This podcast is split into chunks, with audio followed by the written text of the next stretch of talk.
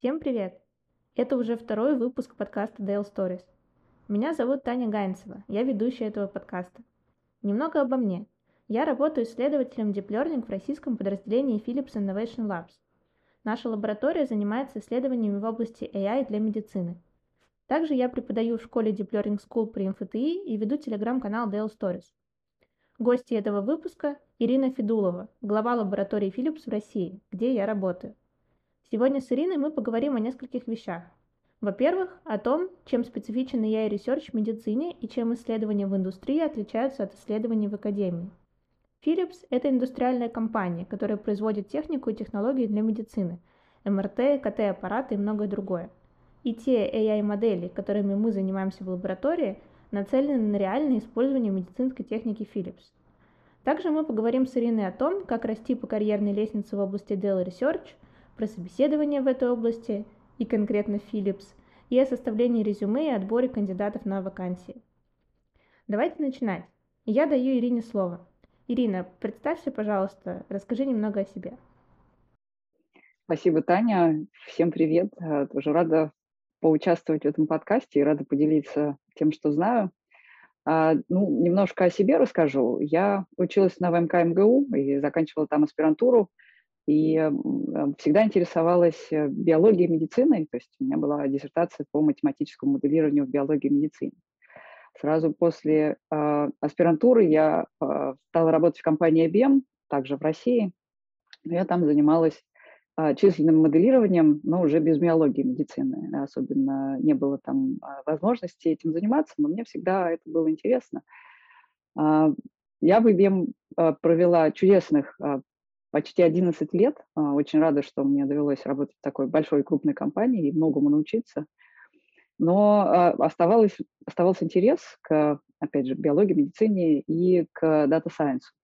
Последние пару лет в IBM я была менеджером команды, а, которая делала решения для ритейла. Это уже был Data Science, тогда он начинал обороты, становился популярным. И вот у моей команды было прям такой cloud-based э, solution, который делал а, рекомендаций скидок для разнообразных товаров. У нас были очень крупные клиенты, и у нас жизнь была такая, то тут, то там пожары, и всегда было очень важно катить в прод очень качественный код. Но ну, там был тоже Data Science, и тоже а, а, а, были задачи, требующие каких-то исследований. Ну, в какой-то момент, в 2017 году, компания Philips решила расширять свое research-подразделение и открывать в Москве а, лабораторию Research. Вообще Philips Research – это достаточно большая организация с лабораториями по всему миру. А, в Голландии, в Германии, во Франции, в Соединенных Штатах есть лаборатории. А, но всегда не хватает рук. Сейчас research, особенно AI research, развивается очень активно. И Philips в 2017 году решил открыть новую, новую лабораторию, чтобы приглашать сюда российских специалистов, про которых до сих пор ходят слухи. Мне предложили э, перейти в Philips, и э, в целом, так как я всегда была заинтересована э, тематикой биологии и медицины, э, я подумала, что это хорошая возможность для меня э, все-таки наконец этим заняться, и перешла в эту лабораторию. Фактически Philips, э, я в этой лаборатории э, была первым сотрудником, таким сайентистом, э, и получилось так, что я набирала всю команду просто с нуля. А сегодня нас в команде скоро станет почти 30 человек, и мы продолжаем немножечко расти. Мы занимаемся а, исследованиями в области машинного обучения и, в частности, deep learning, а, в основном для компьютерного зрения. Как Таня уже сказала, да, Philips – это компания, которая производит достаточно много э, медицинского оборудования, в частности, профессиональную диагностическую технику, то есть это аппараты МРТ, КТ, рентген, а, и ультразвук. И для всего этого, конечно, нужен софт, конечно, нужен умный софт, э, который позволяет показать э, врачу картинку очень хорошего качества. При этом, если там вовлечено рентгеновское излучение, то нужно его сделать поменьше, но качество картинки оставлять лучше. В общем, задач очень много, и мы занимаемся deep learning-based computer vision в нашей команде. Вот. И поскольку я последние, вот с 2017 года фактически, 4 года занимаюсь тем, что я нанимаю людей, собеседую кандидатов, а, мне кажется, что у меня есть некоторый уже опыт, которым я могу с вами поделиться. Спасибо большое, Ирина, за рассказ о себе. Давайте я сейчас кратко скажу о том, что нас ждет в этом подкасте. У нас есть три большие темы, которые мы сегодня будем обсуждать. Это, первых, особенности research в сфере медицины и research в сфере индустрии, потому что Philips — это все-таки компания, которая нацелена на индустрию, она производит свои медицинские, медицинскую технику, и нам нужно делать AI именно для этой медицинской техники, то есть не просто для того, чтобы этот AI был, для того, чтобы что-то изучать, что-то изобретать, а вот именно для цели и для медицинской цели. Вот мы сегодня поговорим об особенностях э, разработки искусственного интеллекта в сфере медицины и в индустрии. Вторая тема — это карьера в Deep Learning, точнее, в Deep Learning Research. Мы поговорим о том, как вырасти от джуниора до медла и до сеньора, то есть какие шаги нужно предпринимать, чтобы расти как внутри компании, так и переходя в другую компанию, а какие требования налагаются на позиции джуна, медла и сеньора, и все, что с этим связано. И третье – это собеседование в Deep Learning и составление резюме. Как Ирина сказала, она много занимается тем, что собеседует кандидатов, поэтому, мне кажется, ей есть что рассказать по этому поводу. Давайте, наверное, начнем с первого пункта, собственно, особенностях research в сфере медицины и индустрии. Наверное, можно начать с того, что э, рассказать о некоторых примерах вообще, как learning используется в медицине, например. Возможно, какие-то из этих примеров делает Philips. Я точно не знаю, что из этого можно рассказывать, а что нет, но вот что можно, возможно, а, нашим слушателям будет очень интересно. В общем-то, все, что хочется рассказать о том, чем отличается learning в индустрии от академии и чем специфичен learning в медицине, а, вот, Ирина, я прошу рассказать. Да, конечно. Ну, действительно, давай приведу сначала пару примеров того, чем полезен deep в медицине, вот, э, в нашей области. А, все, наверняка многие слышали про компанию Facebook, а, и все, э, ну, многие знают про такой вид исследования МРТ, магниторезонансная томография. Это такой очень мощный инструмент для врача, диагностический. Там не используется ионизирующее излучение, то есть он, в общем-то, МРТ это не вредно, а, но достаточно долго снимается получается изображение, то есть снимаются сырые данные с пациента. Это э, связано с тем, что нужно получить очень много сырых данных. И получается, что длительность исследования очень большая. То есть э, если э, мы хотим сделать МРТ головы, например, то это как минимум полчаса. Пациент должен лежать, и там есть еще ограничение, что пациент должен не двигаться, потому что когда пациент двигается, то хорошего качества картинку получить очень сложно. Соответственно, в МРТ большая проблема – это длительность а, получения снимка. Конечно, хочется ее снизить, чтобы снизить цену, ну, стоимость а, этого исследования, чтобы быстрее отпустить пациента и так далее. Вот э, получается, что э, э, сырые данные, они собираются, дальше из этих сырых данных э, конструируется картинка. Это называется реконструкция изображения. И вот сырые данные можно собирать э, с какой-то не знаю, можно сказать, плотностью, а, можно их собирать более или менее разреженные, и из них стараться получить картинку все равно хорошего качества. Вот а, пару лет назад Facebook совместно с Нью-Йорк University проводили открытый челлендж, в котором пригласили все, всех желающих поучаствовать в нем. Там как раз задача была в том, чтобы изобрести какие-то методы, как можно получить картинку наилучшего качества с наиболее разреженных а, сырых данных для того, чтобы ускорить получение МРТ каких-то органов. Вот. И а, вот это настолько актуальная задача, что даже Facebook э, этим занимается. А мы, э, Philips, компания, совместно с, а, с университетами, которые наши партнеры, тоже участвовали в этом челлендже и заняли там призовые места. Конечно, э, основ... я это рассказываю как пример диплернинга, потому что в основе этих методов э, реконструкции изображений из разреженных сырых данных в хорошую картинку для врача лежат нейросети. Вот, это один из примеров. Да, конечно, это сейчас еще до сих пор э, на стадии research а. Поэтому Research занимался участием в этом исследовании. Но есть публикации на, на NeurIPS, можно посмотреть доклад сотрудника Philips о том, как были устроены эти сетки. У нас, э, кстати, на ML-тренировках сотрудник нашей лаборатории тоже выступал с, с рассказом о, об этих методах. Я потом Тане скину ссылки, можно будет посмотреть. Это один из примеров. Вот. Ну, разумеется, когда компания производит диагностическое оборудование, вот эти сырые данные, из которых потом реконструируются э, картинки, задача реконструкции изображения максимального качества и подавления разнообразных видов шумов и артефактов, они всегда стояли. И если Philips там 25 лет назад тоже делал эти сканеры, 25 лет назад уже было компьютерное зрение, которое применялось для того, чтобы а, строить картинку для врача. Но если раньше это был классик компьютер vision, то сейчас а, все больше и больше мы смотрим столовый deep learning, смотрим, что этот deep learning дает в сравнении с классикой, а, чем он лучше, а в чем он, как сказать, нестабильный, или, может быть, где мы, мы менее уверены в качестве, поскольку это data-driven метод, то мы э, обучаемся на каких-то данных.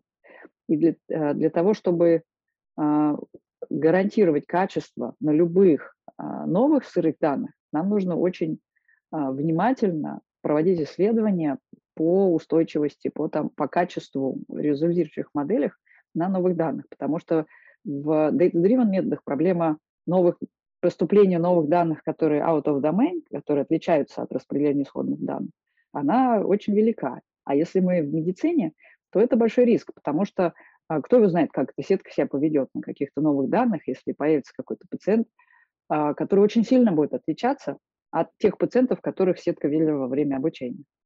Вот здесь есть такой момент, что а, очень много нужно времени тратить на доказательство качества, на исследование граничных условий, различных ограничений, которые есть в диплернинге, а, когда мы хотим это применять на любых пациентах, на любых входных данных.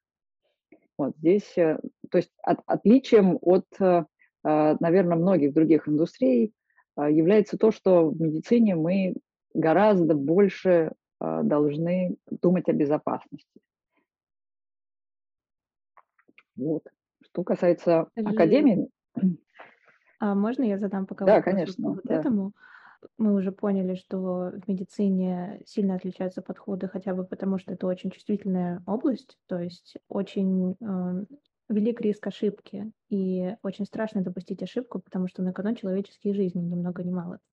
Можешь ли ты сказать, как, например, врачи, которые, собственно, должны работать с этими AI-моделями, на это реагируют? То есть а, поддерживают ли они это, или наоборот консервативно относятся, и им нужно как-то доказывать, что вот AI работает, пожалуйста, возьмите и так далее. Ну, я поясню, почему я спрашиваю этот вопрос. Я в какой-то момент работала в лаборатории высшей школы экономики, которая работала над AI для физики. И вот физики — это люди очень консервативные. Они вот очень не хотят отходить от своих уже принятых э, методов обработки данных, которые на самом деле довольно примитивные алгоритмы, и они как-то не очень верят в этот AI, и очень сложно их убедить, что вот за AI значит будущее. А вот как дело обстоит с медиками, учитывая, что тут вот очень большая ценность ошибки, скажем так? На самом деле это очень интересная, интересная тема. Не, несколько лет назад а, кто-то из известных деятелей диплернинга, чуть ли не Хинтон, заявил, что вот, мол, скоро всех врачей и рентгенологов, или там радиологов, а, если по-английски говорить, вытеснит AI, и не нужны они будут. И вот он сделал это заявление, и это привело к тому, что в Америке действительно стало меньше студентов поступать, учиться э, этой науке, радиологии. А это дело очень тяжелое, сложное. Чтобы обучить одного э, рентгенолога, нужно потратить не меньше 12 лет. Вот, и э, возникла вот такая большая проблема. Тем временем AI а, для радиологии развивается а, потихонечку, и стало понятно, что вот эта вот а, эйфория от того, что я всемогущий, сейчас мы вместо врачей натренируем сетки, чтобы патологии находить на медицинских снимках и органы измерять, выяснилось, что это не все так просто и развивается гораздо медленнее. Это не значит, что AI в медицине никакой пользы не приносит, но прогресс происходит намного медленнее, чем тогда, видимо, казалось Хинтону. Это раз. Во-вторых, стало совершенно понятно всем и врачам, и, в общем, сообществу радиологии, что э, э, врач с инструментом AI вытеснит врача без AI-инструмента. Вот они с этим согласились все и очень охотно и с энтузиазмом смотрят на этот AI.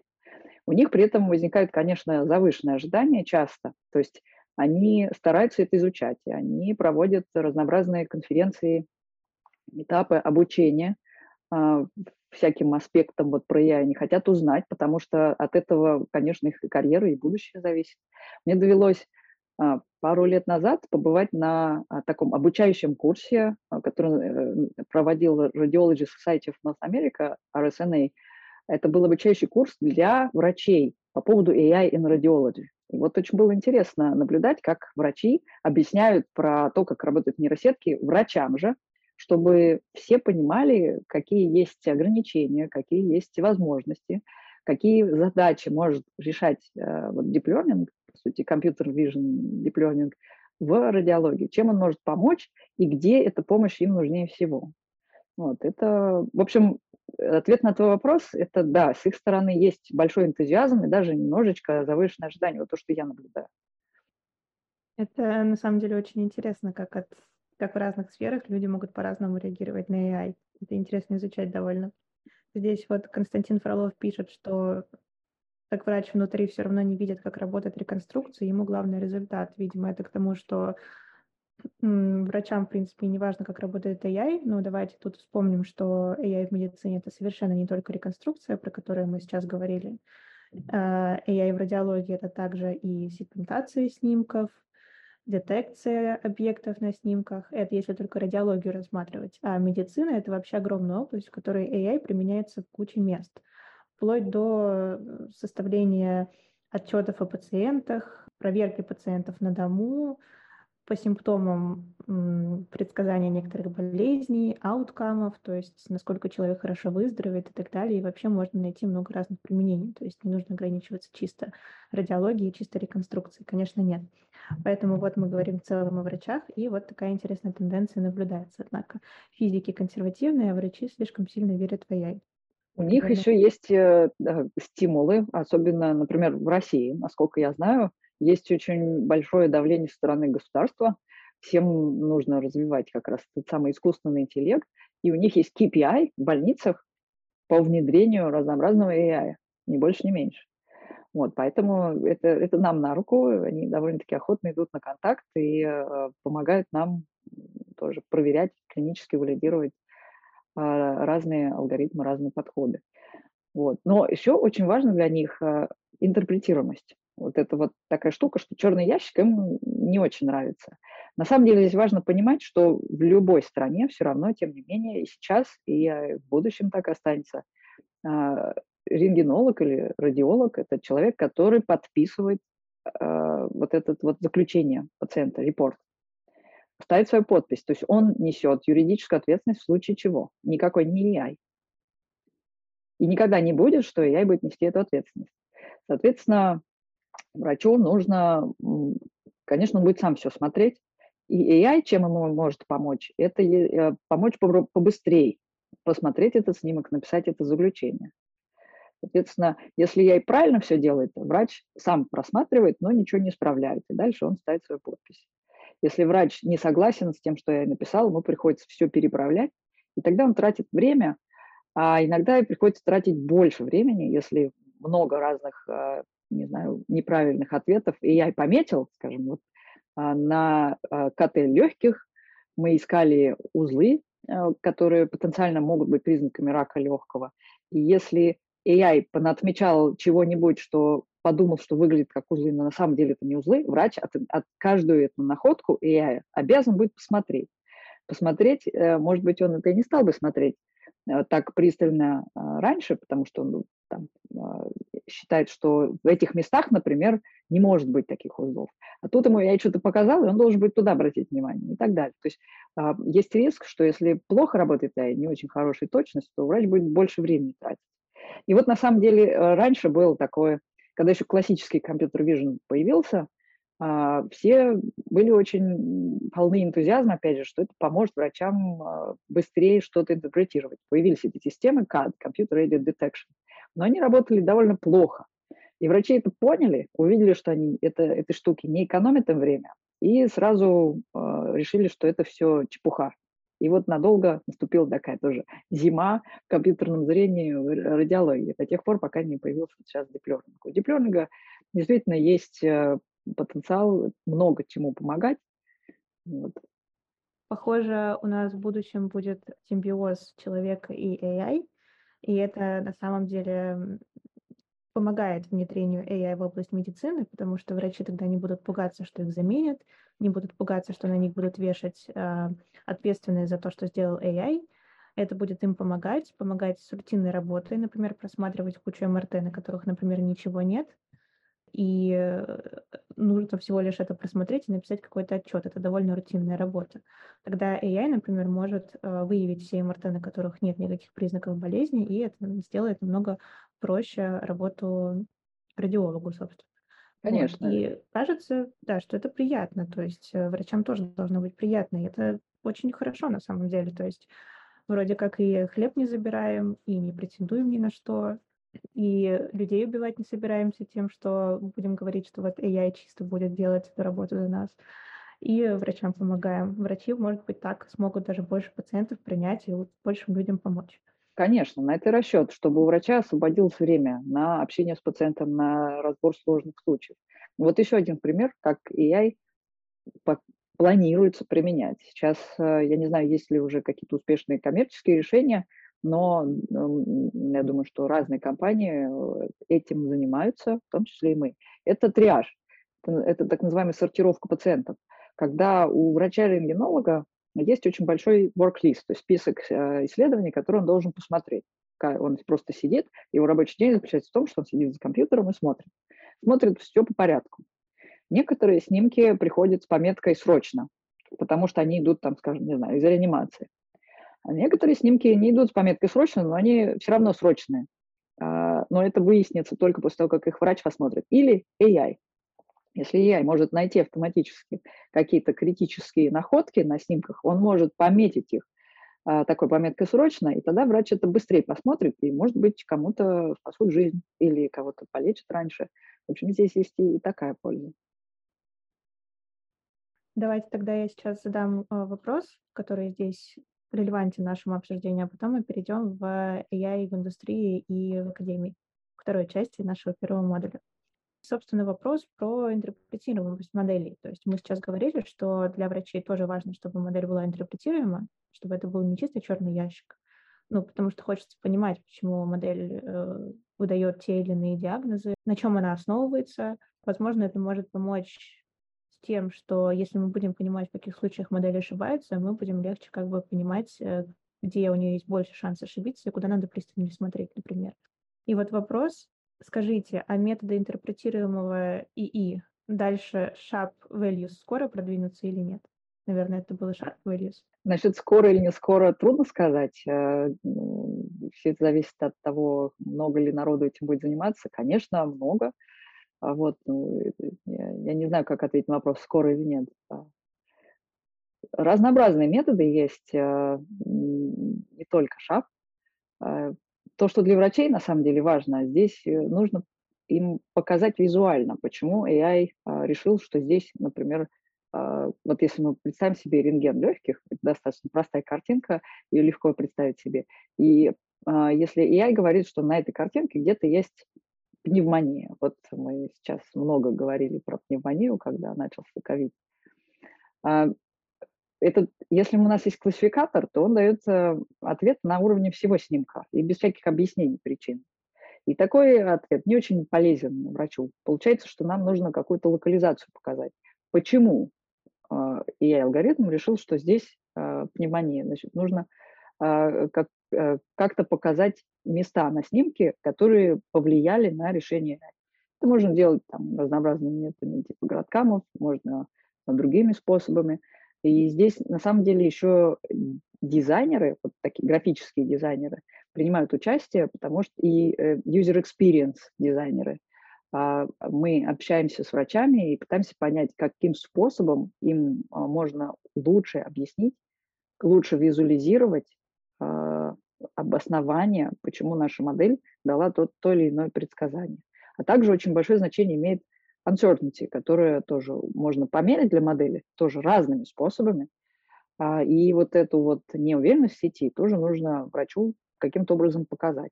Тогда у него будет больше доверия к, к этим моделям. Тут еще от меня такой вопрос сейчас назрел интересный. Вот градкам и вот эти все методы понимания, куда смотрит модель, они же, насколько я знаю, совсем не точные. То есть есть много разных моделей интерпретируемости, то есть понимания того, куда смотрит модель, и они часто показывают разные результаты. Они работают немного по-разному, некоторые градиенты обратно пропускают, некоторые чуть сложнее. Вот. И если там взять одну картинку, одну модель и тремя моделями посмотреть, э, куда же эта модель, собственно, смотрит, получится немного разные результаты, а еще и размытые. То есть будут какие-то размытые области, и в этих областях человеку даже может быть не до конца понятно, что здесь нашла нейронка. То есть, казалось бы, там ничего нет, но нейронка туда как бы смотрит. А вот правда это или есть какие-то методы интерпретируемости, которые вот можно прям положиться и понять что-то хорошее? Все, все, все абсолютно правда. Действительно, градкам это такой достаточно плохой метод, не очень удобный. И э, на самом деле, если уж говорить о такой самой лучшей интерпретируемости, то лучше всего не, не обучать классификацию просто, а обучать э, какую-то классификацию уже с э, локализацией сразу. Тогда сетка будет, э, ну, если, например, а, а, и сразу ее учить классификации и локализации, дальше она будет иметь возможность показывать эту локализацию и врачу, и ее показывать как интерпретацию. Вот. У нас была работа, а, начиналась по Unsupervised Anomaly Localization. А, я сейчас не смогу вспомнить, какие именно методы применялись, но я точно помню, что как раз ребята говорили, что градкам это все плохо, вот есть другие методы, а они, на самом деле, их уже не один, несколько разные, и мы, мы с ними экспериментировали, применяли их. Но здесь действительно есть проблема в том, чтобы найти такой метод, который осмысленный ответ дает. И вот здесь и есть research, заключается research, которым мы в том числе занимаемся. Э, я на самом деле считаю, что research в интерпретируемости модели — это один из самых важных research ей на данный момент. То есть если здесь будет какой-то буст в этом направлении, в DL, то это решит многие проблемы и сильно продвинет. Мне бы было интересно изучить это и таким заниматься даже. Ну хорошо, давайте тогда перейдем ко второй части нашего первого модуля про отличие исследований DL в индустрии и в академии. Здесь мы говорим о Philips как о индустрии, то есть я уже объясняла, что Philips — это компания, которая производит свои технологии для медицины, и ей важно, чтобы тот AI, который разрабатывается изнутри Philips, был применим к этим технологиям. То есть это не research ради research а и статей. А есть академический research, который существует, например, а, в университетах, которые люди делают на PhD, и даже в некоторых компаниях, возможно, которые это финансируют. Вот, э, давайте чуть-чуть поговорим о том, какие есть вот отличия а, между этими видами research а. Я могу сказать, что в академии, конечно же, больше свободы в выборе задач, безусловно. Там а, основная цель состоит в том, чтобы как-то продвинуть науку вперед. И в этом смысле э, академические исследователи очень свободны, можно выбирать разные направления, и можно а, работать совместно с разными клиниками, можно достаточно а, многие датасеты открыто использовать, потому что практически все датасеты открыты для использования для академического research а. А, противоположность этому в индустрии у ресерчеров, вот у нас, во всяком случае, например, у нас более четко поставлена задача, потому что вот в конечном итоге мы должны придумать и разработать что-то, что будет полезно бизнесу. То есть что можно будет встроить в продукт, что можно будет, э, на что можно будет получить FDA approval э, конкретно у нас. Это тоже очень важно в медицинской индустрии. То есть а, здесь больше рамок, больше ограничений. В связи с этим, опять же, намного больше какой-то бюрократии, правил, а, но это специфика именно нашей медицинской индустрии. Вот я могу сравнить э, опыт из э, IBM, где мы делали решения для commerce. То есть наша задача была там, рекомендовать скидки для клиентов. Вот. И нам, конечно, не нужно было там какие-то опрувалы, разрешения от регуляторных органов получать. Нам важно было, чтобы в итоге в применении нашего решения наш клиент мог заработать больше денег. И то это там, померить качество, померить а, возврат на, от, от использования нашего решения был тоже не очень просто. В медицине, а, в медицинском software за medical device это очень серьезная штука, как мы уже поговорили, там могут быть большие риски, поэтому достаточно зарегулировано это все, поэтому мы а, постоянно должны проходить всякие курсы вот внутри Philips по поводу того, как правильно вести документацию, как правильно ставить гипотезы, проводить эксперименты, а, в конечном итоге, если вот модель, которую сделал э, да, там, research scientist, а, ее а, через многие этапы тестирования, потом, в конце концов, встроят какой-то продукт и понесут э, в регуляторный орган получать approval, в конце концов, нужно иметь возможность э, показать отчеты о каких-то экспериментах, которые проводились. Их там надо чуть ли не 10 лет хранить. Вот такие вещи то здесь э, больше каких-то рамок, а, больше э, зарегулированности, больше бюрократии, но при этом а, здесь э, все-таки есть этот момент, что мы делаем что-то полезное, мы гарантированно делаем что-то, что в итоге окажется в продукте. Это наша цель конечная. Вот. То есть для тех людей, которым важно видеть результат своей работы а, влияет ли это на каких-то пациентов, конкретных людей, наверное, более интересно было бы работать в индустрии. Наверное, там еще есть какие-то отличия в плане... Хотя на самом деле я уже даже забыла, что хотела сказать. Ну, окей, ничего страшного, если вспомню, я об этом спрошу. Тут вот спросили, на самом деле, интересный вопрос. Он, наверное, больше относится к предыдущей части, но он, правда, интересный. Он про данные от качества данных зависит то, насколько хорошую модель можно сделать. Независимо от интерпретируемости этой модели, от того, из чего она состоит, куда она применяется, данные тоже важны. Не будет данных, не будет модели. А, собственно, что с данными, вот, например, в индустрии? А, их легко получать, тяжело получать, они всегда хорошие, плохие, какая-то война идет, э, сложно ли, э, например, взять клинику и добыть оттуда данные и все вот такое. Можно ли на это ответить?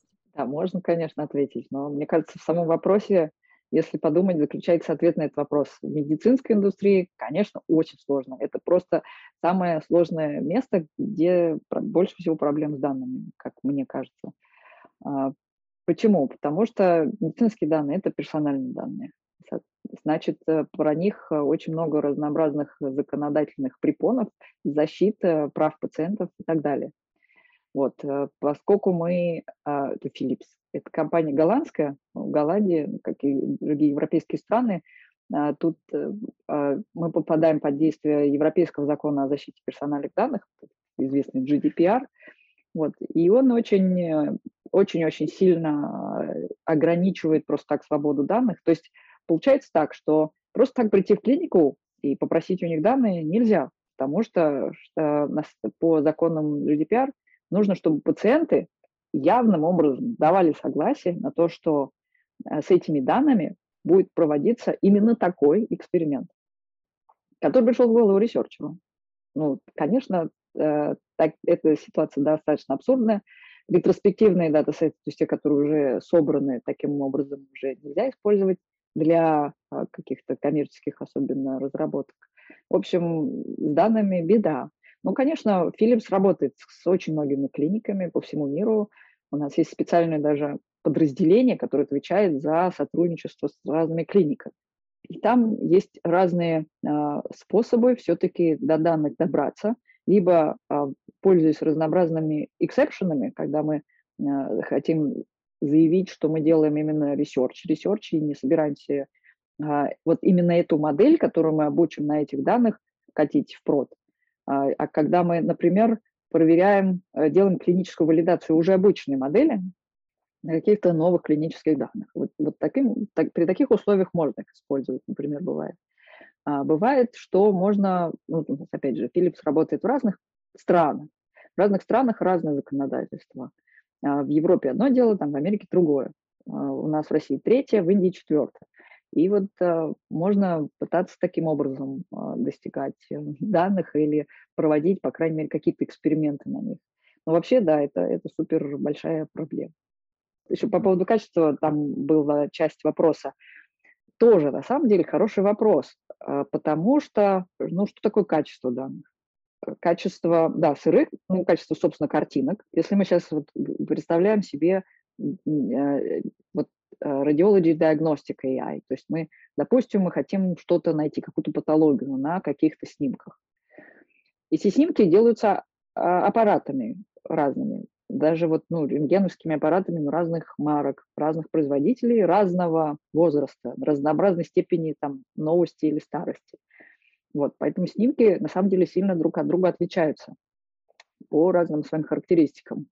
И когда мы натренировали модель на одних каких-то данных, нам очень важно, что там, куда мы принесем модель на инференс, было то же самое распределение.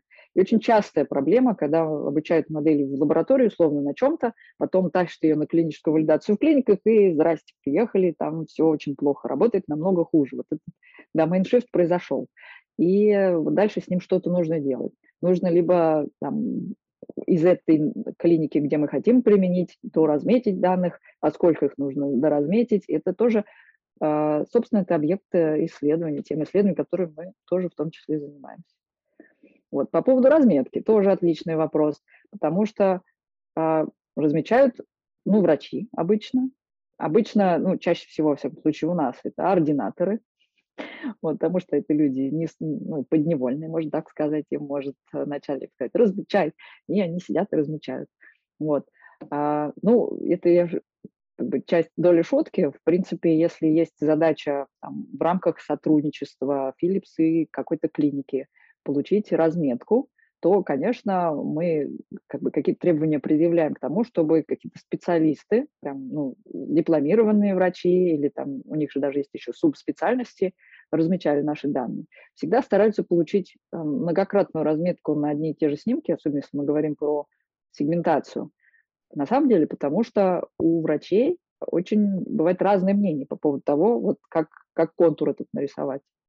А еще больше интересно, что в принципе, если э, вот бывают такие специфические патологии на снимках, э, которые врачи сами между собой не могут договориться, как правильно размечать. Вот есть э, такой самый яркий пример, который мне известен. Э, есть э, такая болезнь, называется рассеянный склероз. Она выглядит как такие очаги, более, там, ну, очаги воспаления в головном мозге. Вот, это видно на МРТ. Врачи это смотрят на МРТ, и клинически значимым является общий объем этих очагов и их количество. Дальше, когда а, вот есть датасеты открытые, а, где есть разметки от нескольких врачей на каждый снимок по, по поводу там, контуров этих очагов. И вот у врачей между собой DICE 0,6. Вот именно в этой задаче. Да, на всякий случай DICE — это некоторая метрика качества, которая используется при оценке качества задачи сегментации. То есть обычно, когда делаем какое-то деплернинг решение, DICE оценивает а, разницу между предсказанным моделью сегментации и реальной сегментацией. И DICE 0.6 — это довольно мало, то есть идеальный DICE — это единица. Вот, в общем, ну, так себе качество даже у, между врачами. И это тоже большая проблема. А еще, э, на самом деле, вот э, есть такая история интересная. Э, на этих медицинских снимках часто бывает, что вот ну, ну реально совсем не видно контура. Есть такие, э, вот, допустим, если мы говорим про КТ, компьютерную томографию и брюшной полости. Там есть разные органы, у них очень-очень похожая между собой рентгеновская проницаемость.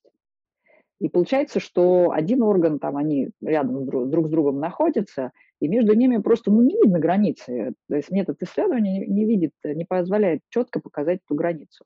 На каких-то срезах э, ее более-менее видно, на каких-то не очень. Вот. И врачи начинают размечать, они рисуют какие-то контуры.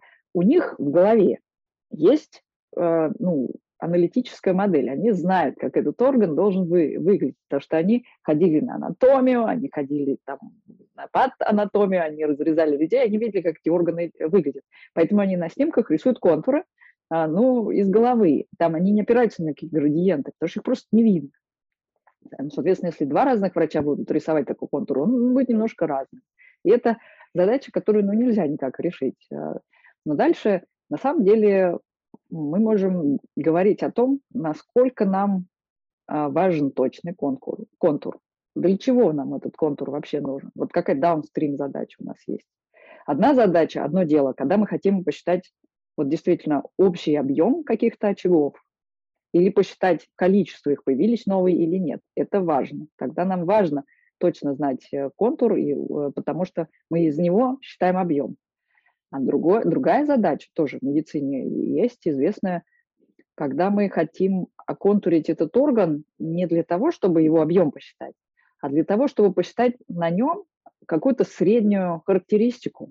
И из нее э, там что-то еще посчитать, э, чтобы сделать какие-то другие выводы. То есть Здесь точный контур уже не важен, потому что от того, что мы точный контур немножко изменим, мы медиану там интенсивности, она такая же у нас более-менее получится.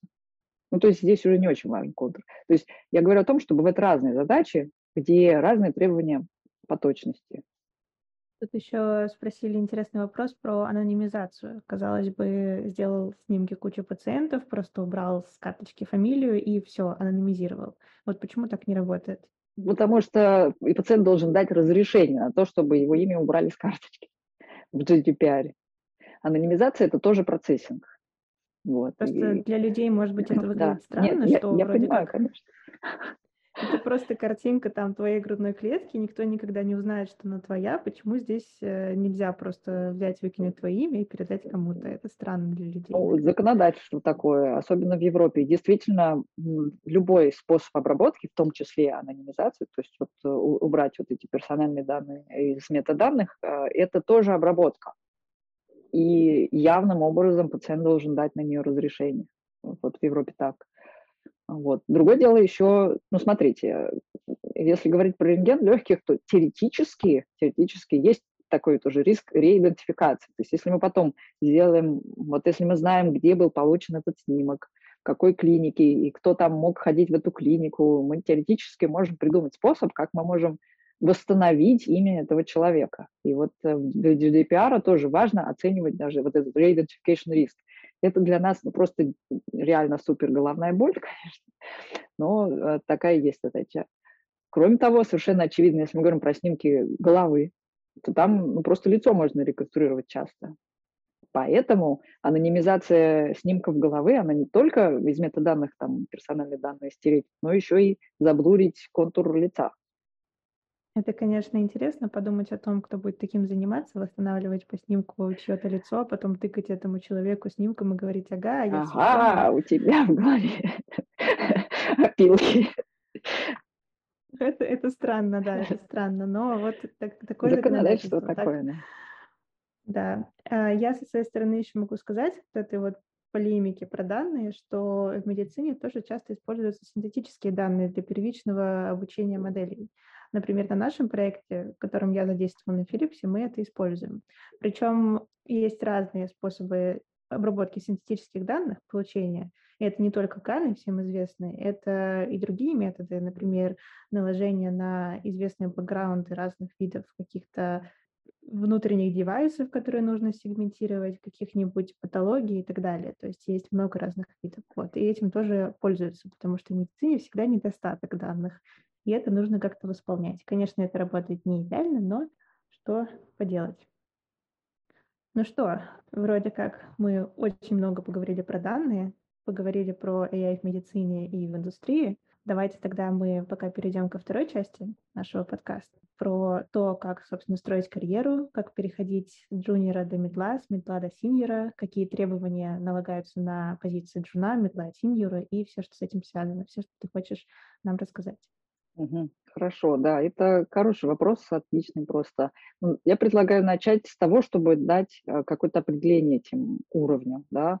Вот мы говорим про джуниора, медла и синьора. А кто это такие, что это за люди вообще? чем они отличаются друг от друга. На самом деле, даже задолго до того, как появился Data Science, где у нас сейчас есть этот вопрос, а, был э, software engineering, то есть разработчики, и у них точно такой же вопрос всегда был. А, и э, если погуглить, то можно найти просто гигантское количество разнообразных методик, определений, но и про Data Science теперь уже тоже появились. На самом деле есть очень много общего и в определении уровня software-инженеров и дата-сайентистов.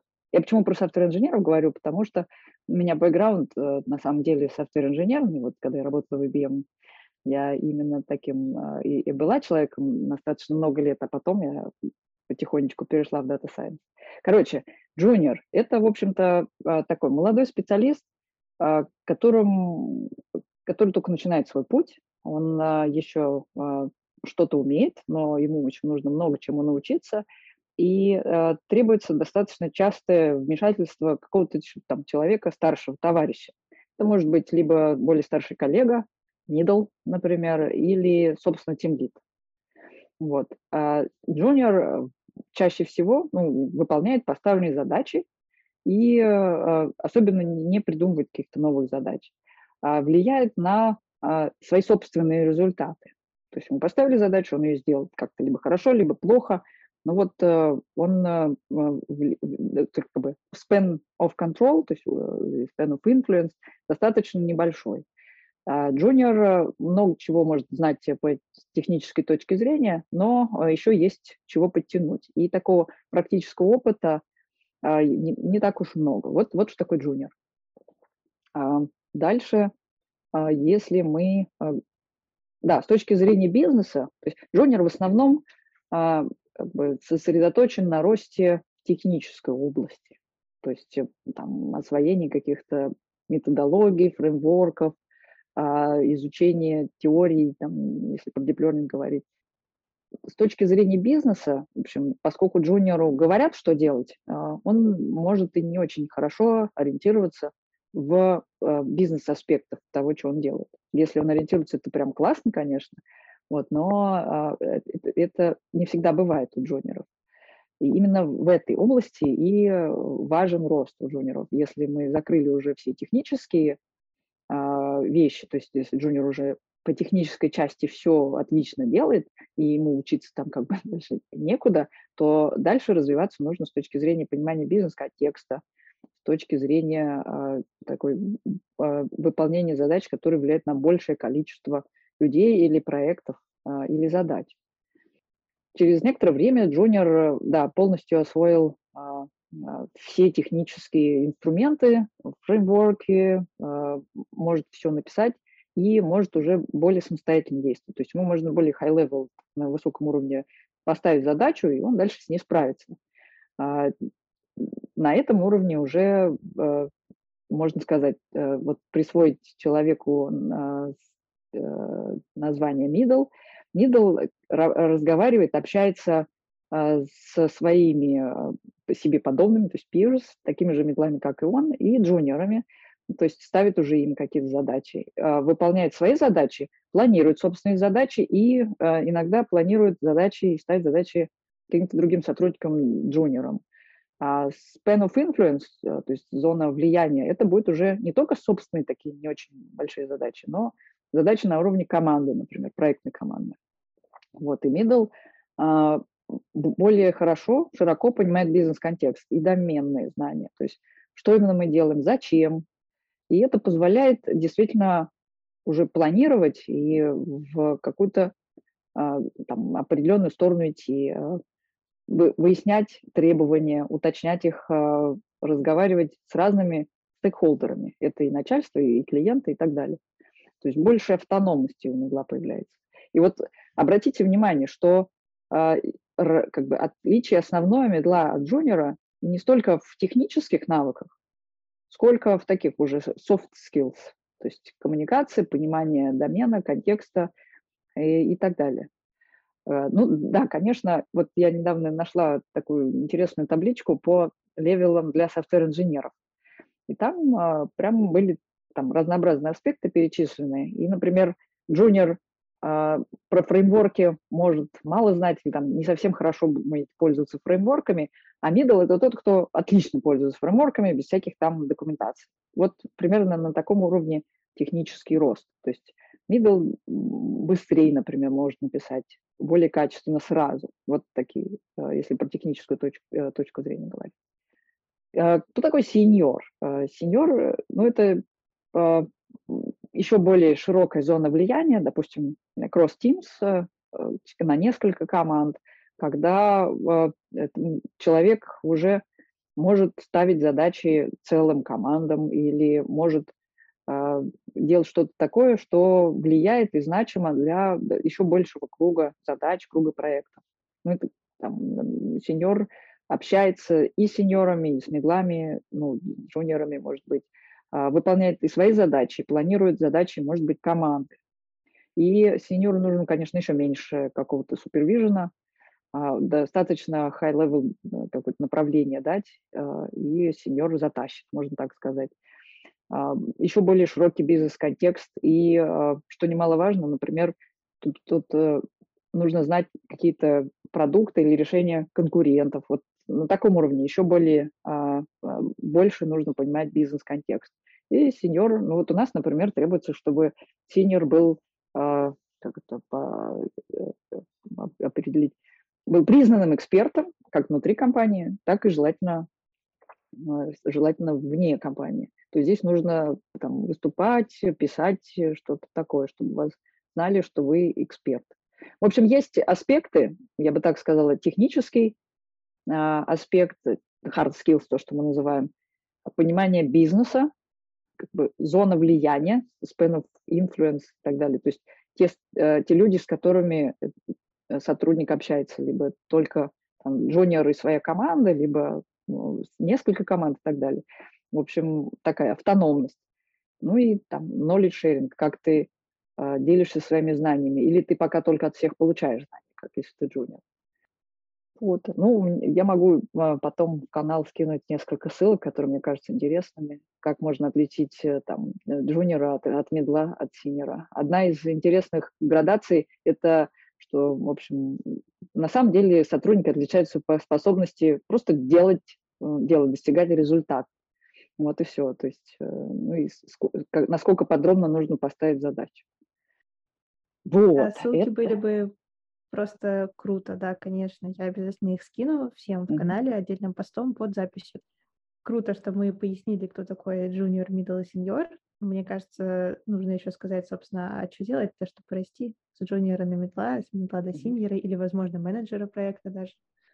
Да, это разные вещи. Давайте так, здесь поймем, что есть во многих компаниях разные карьерные треки. А, один называется individual technical contributor, во всяком случае, во всех двух компаниях, в которых мне приходилось работать, э, очень крупных международных, э, это справедливо.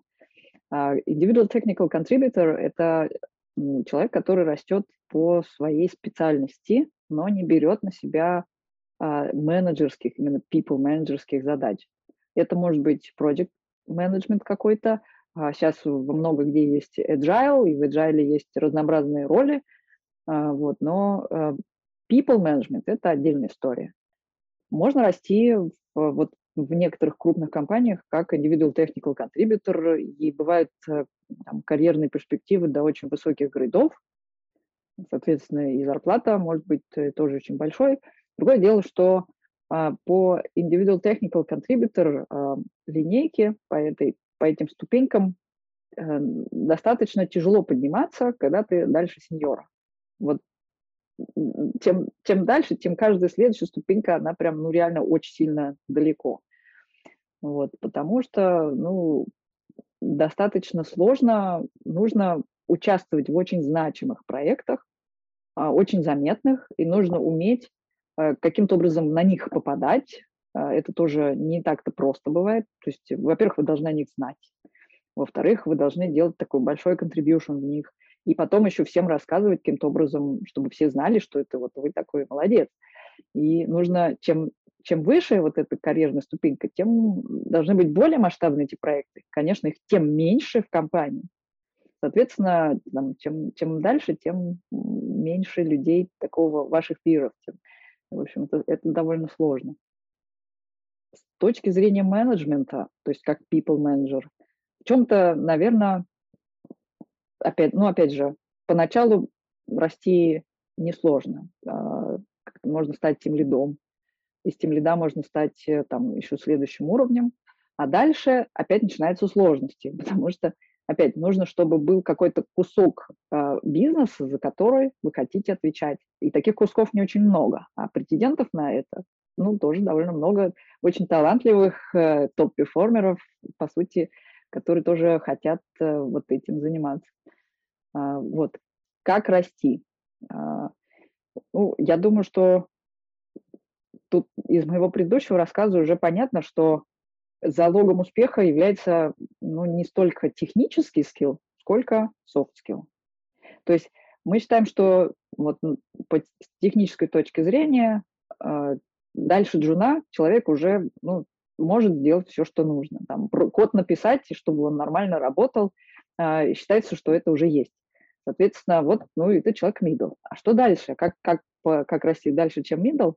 Это либо, ну, действительно, нужно какие-то а, большие уже архитектурные вещи делать, но это уже не совсем написание кода, не всегда написание кода, а вот, ну, планирование архитектуры или там, дизайн, ну, систем дизайн сейчас называется. Раньше назывался архитектура, теперь называется систем дизайн. В общем, чем, чем дальше вот по этим обеим, на самом деле, карьерным лестницам, тем меньше таких hard skills, а, тем менее они важны, потому что они у всех есть на вашем уровне. И больше важен этот soft skill, communication, negotiation и, и так далее. Вот. А, чтобы расти, конечно, ну, нужно сначала вырасти из джуна до медла, то есть нужно а, освоить техническую сторону вопроса максимально. Нужно справляться со всеми своими задачами на отлично. Нужно, на самом деле, ну, выяснить, как процесс промоушена конкретно в вашей компании устроен вот э, какие-то требования узнать. Бывают компании, где это ну, явным образом где-то написано. Опять же, чем хороши крупные компании, э, там все это, как правило, э, достаточно хорошо описано. Процессы есть, они налажены, и бывают вполне официальный процесс повышения. То есть у каждого человека есть непосредственный руководитель, и собственно, задача этого человека, тимлит это или там менеджер ваш, его задачей является а, на самом деле вас по карьере э, ну, помогать вам продвигаться. Ну, если это хороший тимлит, я так могу сказать. Э, если это хороший тимлит или хороший people management, это в его интересах. Соответственно, он должен объяснить, как будет устроен процесс, что нужно сделать конкретно вам для того, чтобы перейти на следующий уровень. А, бывают э, очень такие явным образом устроенные процессы, когда нужно подготовить некоторый пакет документов, условно, это может быть просто один слайд, на котором написано, что вот человек э, последний год получил оценку э, своего перформанса какую-то там прям замечательную, сделал то-то, то-то, то-то, и вот такой молодец, что его нужно запромочить на следующий уровень, потому что он уже работает и выполняет задачи следующего уровня. Вот. Э, в крупных компаниях э, это формальный процесс. То есть нужно помочь своему менеджеру собрать этот пакет. Нужно спросить у менеджера, что мне нужно сделать, чтобы такой пакет собрался, а что нужно в этом пакете.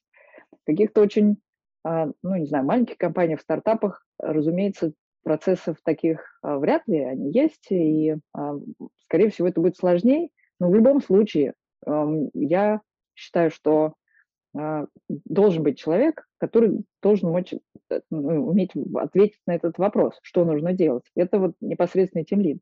А, если у вас плохой тимлид, а, моя рекомендация – ищите другую компанию, где у вас будет тимлид получше, который сможет вам это объяснить и вам поможет расти.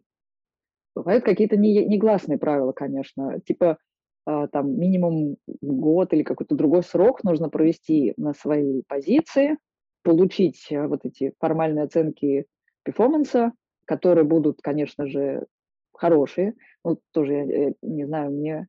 Поскольку я всегда работала в компаниях крупных, где были эти формальные процессы, мне трудно представить, как в других более мелких устроено все. Но вот в, крупных компаниях, как правило, есть официальный процесс оценки результатов работы сотрудника. Там раз в год или два раза в год. Ну, за какой-то период сотрудник получает оценку своего труда, то есть что, насколько он там молодец. И чаще всего, можно сказать, там разные оценки бывают, как в школе. Молодец, все сделал хорошо, или сделал вообще отлично, или супер-мега отлично сделал. Вот, в, вот там примерно так и сделано. Если есть оценки меньше, чем хорошо, то э, прежде чем говорить о росте, нужно добиться того, чтобы сотрудник вышел на уровень э, чуть лучше, чем средний. Вот. Соответственно, для того, чтобы расти, нужно показать, что вы как минимум за год можете получить оценку лучше, чем средний. Что-то такое. Со всеми своими задачами справиться и немножечко сделать больше. Вот. Э, если вы джуниор, вот э, это самый лучший рецепт. Нужно проявлять какую-то проактивность, брать, э, может быть, дополнительные задачи опять, спрашивать своего тим лида, своего менеджера, что можно еще поделать, что я могу еще сделать, и стараться смотреть вокруг, опять а, стараться учиться этому бизнес-контексту, учиться всему. А, там, и в технологиях все время появляется что-то новое, нужно быть в курсе. Нужно доменные знания понимать, какая бы это ни была область, если в банке или вот у нас в медицинской области, э, а, лучше, когда вы понимаете, как устроена вот этот вот домен, физика процесса, в котором вы работаете. Бизнес, как работает бизнес. Вот э, а, если вам сказали делать какую-то модель, вы можете ее просто сделать, а можете подумать, а вообще вот эта модель, она как-то повлияет на прибыль или нет.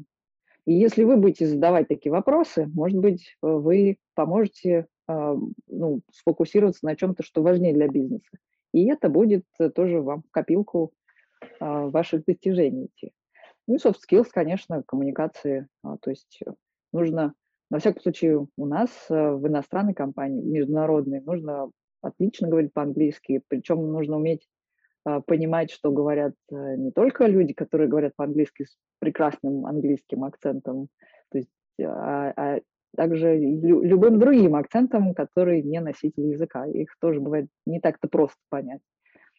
А, писать по-английски, вот, как а, написать какой-то отчет или сделать презентацию, выражать свои мысли ясно и четко. Вот а, такой главный а, скилл, который очень критически важен для карьеры. Но он а, на самом деле trainable, то есть можно этому научиться. Э, это множество сейчас есть и книг, и разных курсов, которые могут точно улучшить э, эти скиллы, какие бы они, каком бы они уровне не были.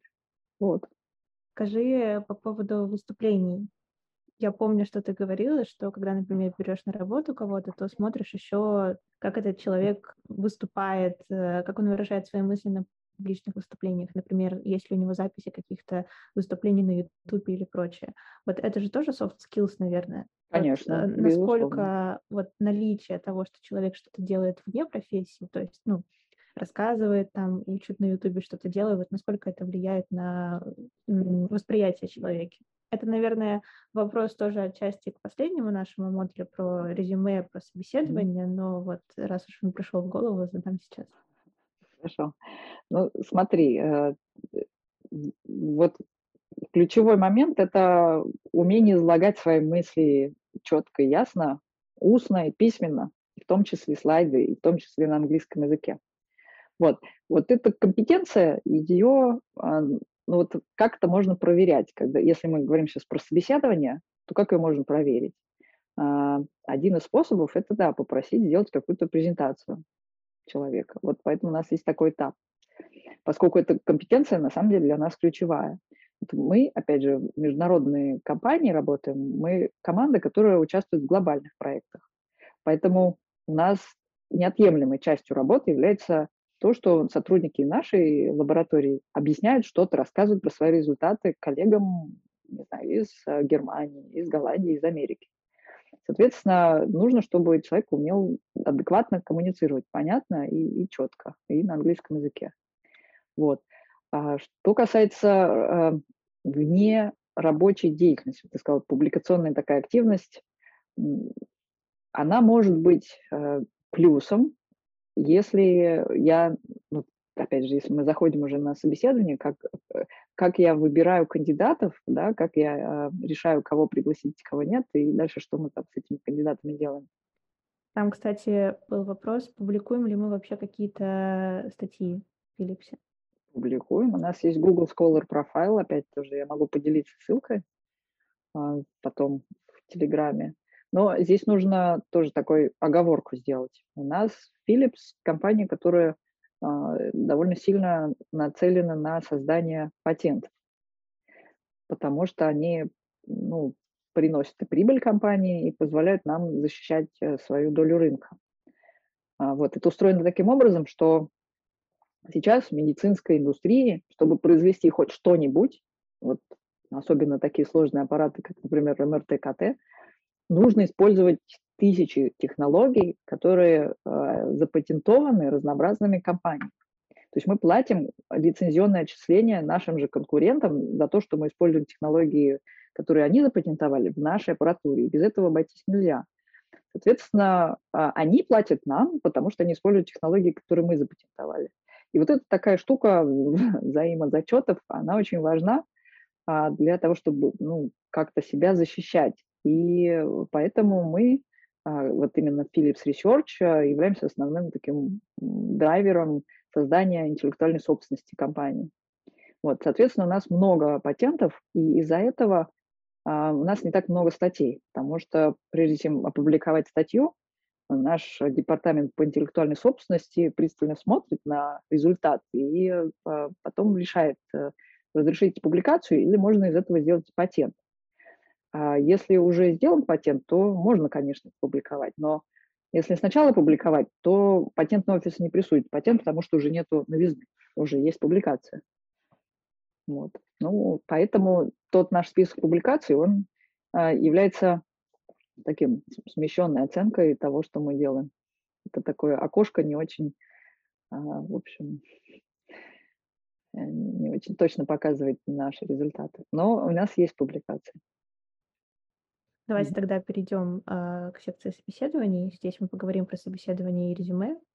Ты можешь начать с чего хочется. Да, конечно, сейчас, а, секундочку, давай посмотрим. Значит, э, по поводу э, требований. Ну, конечно, у нас есть э, требования по hard skills и по soft skills. По hard skills очень важно, чтобы был, конечно, бэкграунд такой как бы математический, чтобы понимать достаточно глубоко теорию машинного обучения deep learning а. То есть математика, статистика, сильная база нужна. Почему? Потому что мы в research е э, редко можем пользоваться готовыми решениями, вот off-the-shelf models. Нам э, часто нужно бывает с ними что-то делать, или они просто так не годятся. Нам нужно что-то более глубокое делать, а для, для этого нужно понимать, как их можно видоизменять. То есть нужно понимать, как они устроены там под капотом достаточно хорошо. Вот. А нужно иметь хороший опыт софтверной инженерной, то есть нормально писать на питоне. Потому что если у вас с этим проблемы, то вы не, не будете слишком долго проводить эксперимент. А, соответственно, на, на мой взгляд, одним из ключевых а, вообще залогов успеха Data Scientist – это хороший software engineering. То есть умение писать качественный код быстро, без багов, ну, сразу желательно, опять же, покрытый тестами, уже красивый, ну, хорошо структурированный, элегантный. Вот, вот это очень важно. Вот. А дальше, ну, важен, конечно, опыт реализации проектов каких-то, и вот для нас важно, чтобы были не только готовые модели в, в багаже, но это мы больше, наверное, про медлов говорим и дальше. Вот. Э, ну, на самом деле у нас достаточно высокие требования в нашей лаборатории, потому что вообще, вот сейчас тоже такой небольшое, небольшое замечание, Philips Research – это ну, достаточно старая организация, так же, как и компания Philips, больше ста лет.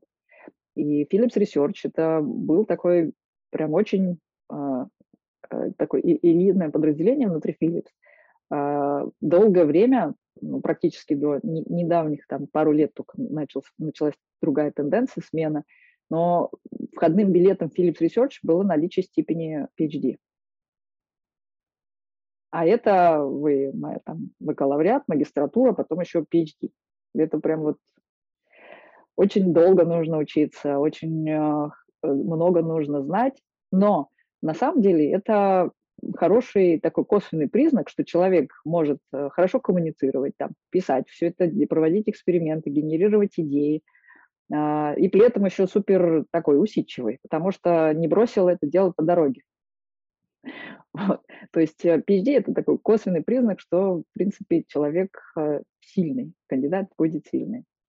Маленькую ремарку скажу, что мы вот об этом и на прошлом подкасте тоже говорили, и чтобы неправильно не поняли, PhD для компании это некоторая гарантия того, что вы действительно много чего умеете. Это не значит, что если у вас нет PhD, то вы этого не умеете, и вы сразу плохой. Нет, это работает в обратном направлении. Если брать на работу только тех, у кого есть PhD, вы просто делаете некоторое облегчение поиска кандидатов в себе. Вот так это работает. Я бы сказала, что это не необходимое и недостаточное условие, но некоторый такой будет плюсом, такой признак, который еще требует дополнительной проверки все равно, потому что PhD, PhD рознь, и опять же, люди бывают э, разной степени адекватности. Бывает PhD, э, который не очень-то адекватный, и, и, и это тоже проблема. В общем, PhD – это не входной билет ни разу.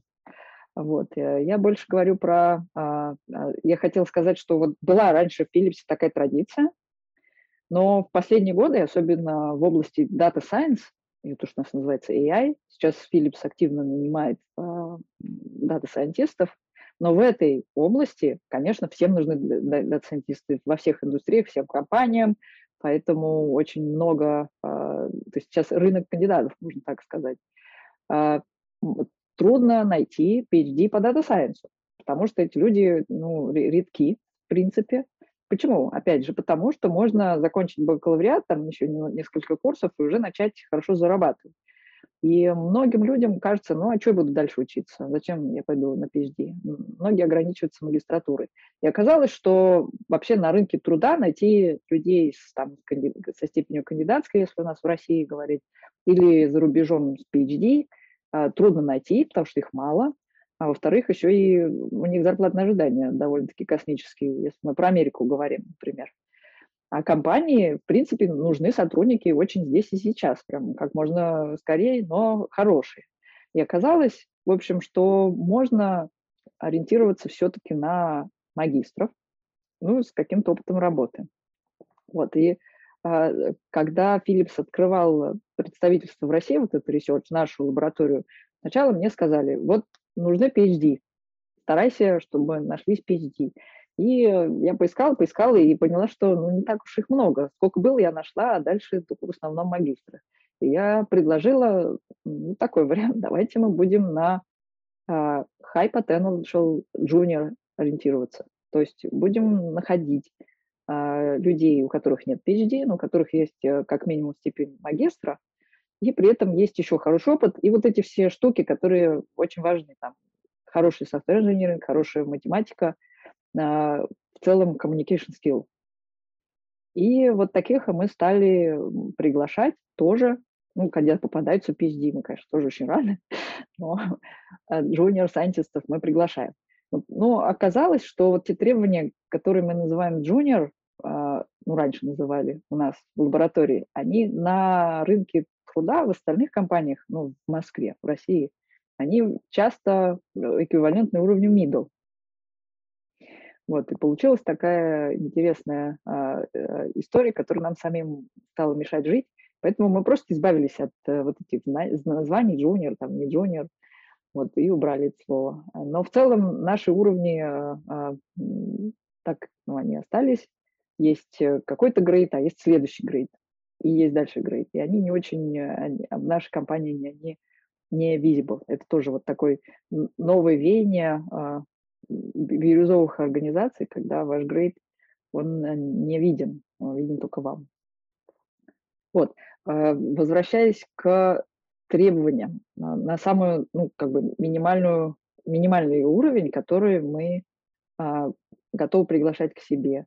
Это степень магистра, диплом все равно нужен магистр, магистр то есть э, э, все-таки вот такое достаточно профильное, фундаментальное образование нужно получить. А, это, это а, почему а, нужно? Достаточно профильное это какое? Достаточно профильное это то, в котором была математика, статистика, какая-то сильная база. Это может быть э, или там по компьютер-сайенсу сейчас есть магистратуры, ну и там физики и химики тоже. Значит, по-моему, каких-то других специальностей мне просто не попадалось. Ну вот сейчас биомедицина, например, есть. Или биомедицинская инженерия. Прекрасно. Это, наверное, даже еще, еще будет лучше. Это будет еще лучше, конечно. Но главное, чтобы вот там я... стояло вот ну, компьютер-сайенс. И, короче, главное, чтобы э, был в процессе обучения момент, когда тебя учили матану. Понимаешь?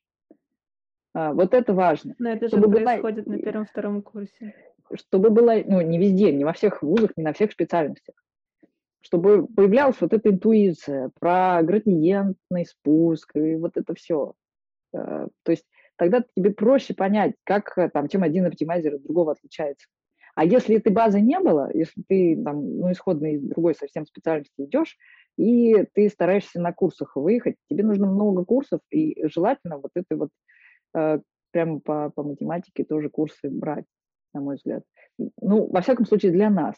У нас все-таки специфическая ситуация, потому что нам действительно нужно понимать э, достаточно хорошо, что под капотом у нейросеток, как они работают, как их обучать. Вот это не везде так нужно. На самом деле это во всем research е, мне кажется. Research, он подразумевает, что ты как раз будешь делать что-то новое, а новое можно сделать только э, копаясь под капотом нейросеток. В research е возможно, но, наверное, не во всех индустриях, может быть. Может быть, ну, не, не знаю, в банке, в телекоме да. это не, не так обязательно хотя... Хорошо. Я тут перебила этим вопросом, собственно, какой нужен. Мы говорили о том, а, что нужно минимально иметь для того, чтобы пойти на джуна. Это было достаточно профильное, как мы сейчас обсудили, магистрское образование. И дальше можно. Желательно. Ну, сейчас уже практически все магистры имеют какой-то опыт работы, то есть релевантный опыт. Ну, дата-сайентистам обычно сейчас все в магистратуре уже работают. И, и тут тогда я смотрю на то, как кандидат может э, описать, э, как он проводил эксперименты, какие, в каких проектах участвовал. А, использовал ли всегда только готовые модели там, из коробки или что-то делал такое. То есть сталкивался с задачами, которые так просто не решаются, что-то какие, с какими-то сложностями. Вот э, такой опыт нам нужен вот, для, для, наших, а, для наших сотрудников. Вот. Есть еще, вот э, это мы про hard skills говорим, так, э, software engineering, хороший прог, прогать нужно отлично. Математика, вот этот бэкграунд базовый, э, чтобы понимать теорию диплернинга. Я смотрю на опыт реализации проектов, и там же я, когда общаюсь с кандидатами, например, я всегда выясняю, вот если это культура проведения экспериментов, когда мы а, не просто делаем все подряд, а сначала ставим гипотезу, потом ее как-то проверяем. А, и задумываемся о том, достаточно ли у нас данных для того, чтобы подтвердить или опровергнуть мою исследовательскую гипотезу и так далее. Вот. Э. И обязательно еще какой-то опыт написания хоть каких-то текстов на английском, потому что у нас, конкретно в нашей лаборатории, опять же, из-за специфики работы, что мы работаем на глобальных проектах, то мы кроме кода генерируем артефакты текстовые. Это технические отчеты, это статьи, это вот эти самые там патенты или заготовки для патентов и разнообразные слайды. И вот э, если у э, кандидата никакого эвиденса нету, нету списка публикаций, часто мы даже даем такое задание, можно перейти к тому, как мы проверяем эти компетенции. Если у кандидата в целом все хорошо, но вот э, абсолютно нет никаких э, свидетельств того, как этот человек справится с написанием каких-то текстов. Мы даем задание, а, мы даем какую-то статью, мы просим ее прочитать, написать короткое summary на английском, там, на страничку, и предложить э, несколько идей о том, как можно развить идеи из этой статьи. И тоже их написать. То есть, в общем, написать некоторый небольшой текст на английском языке.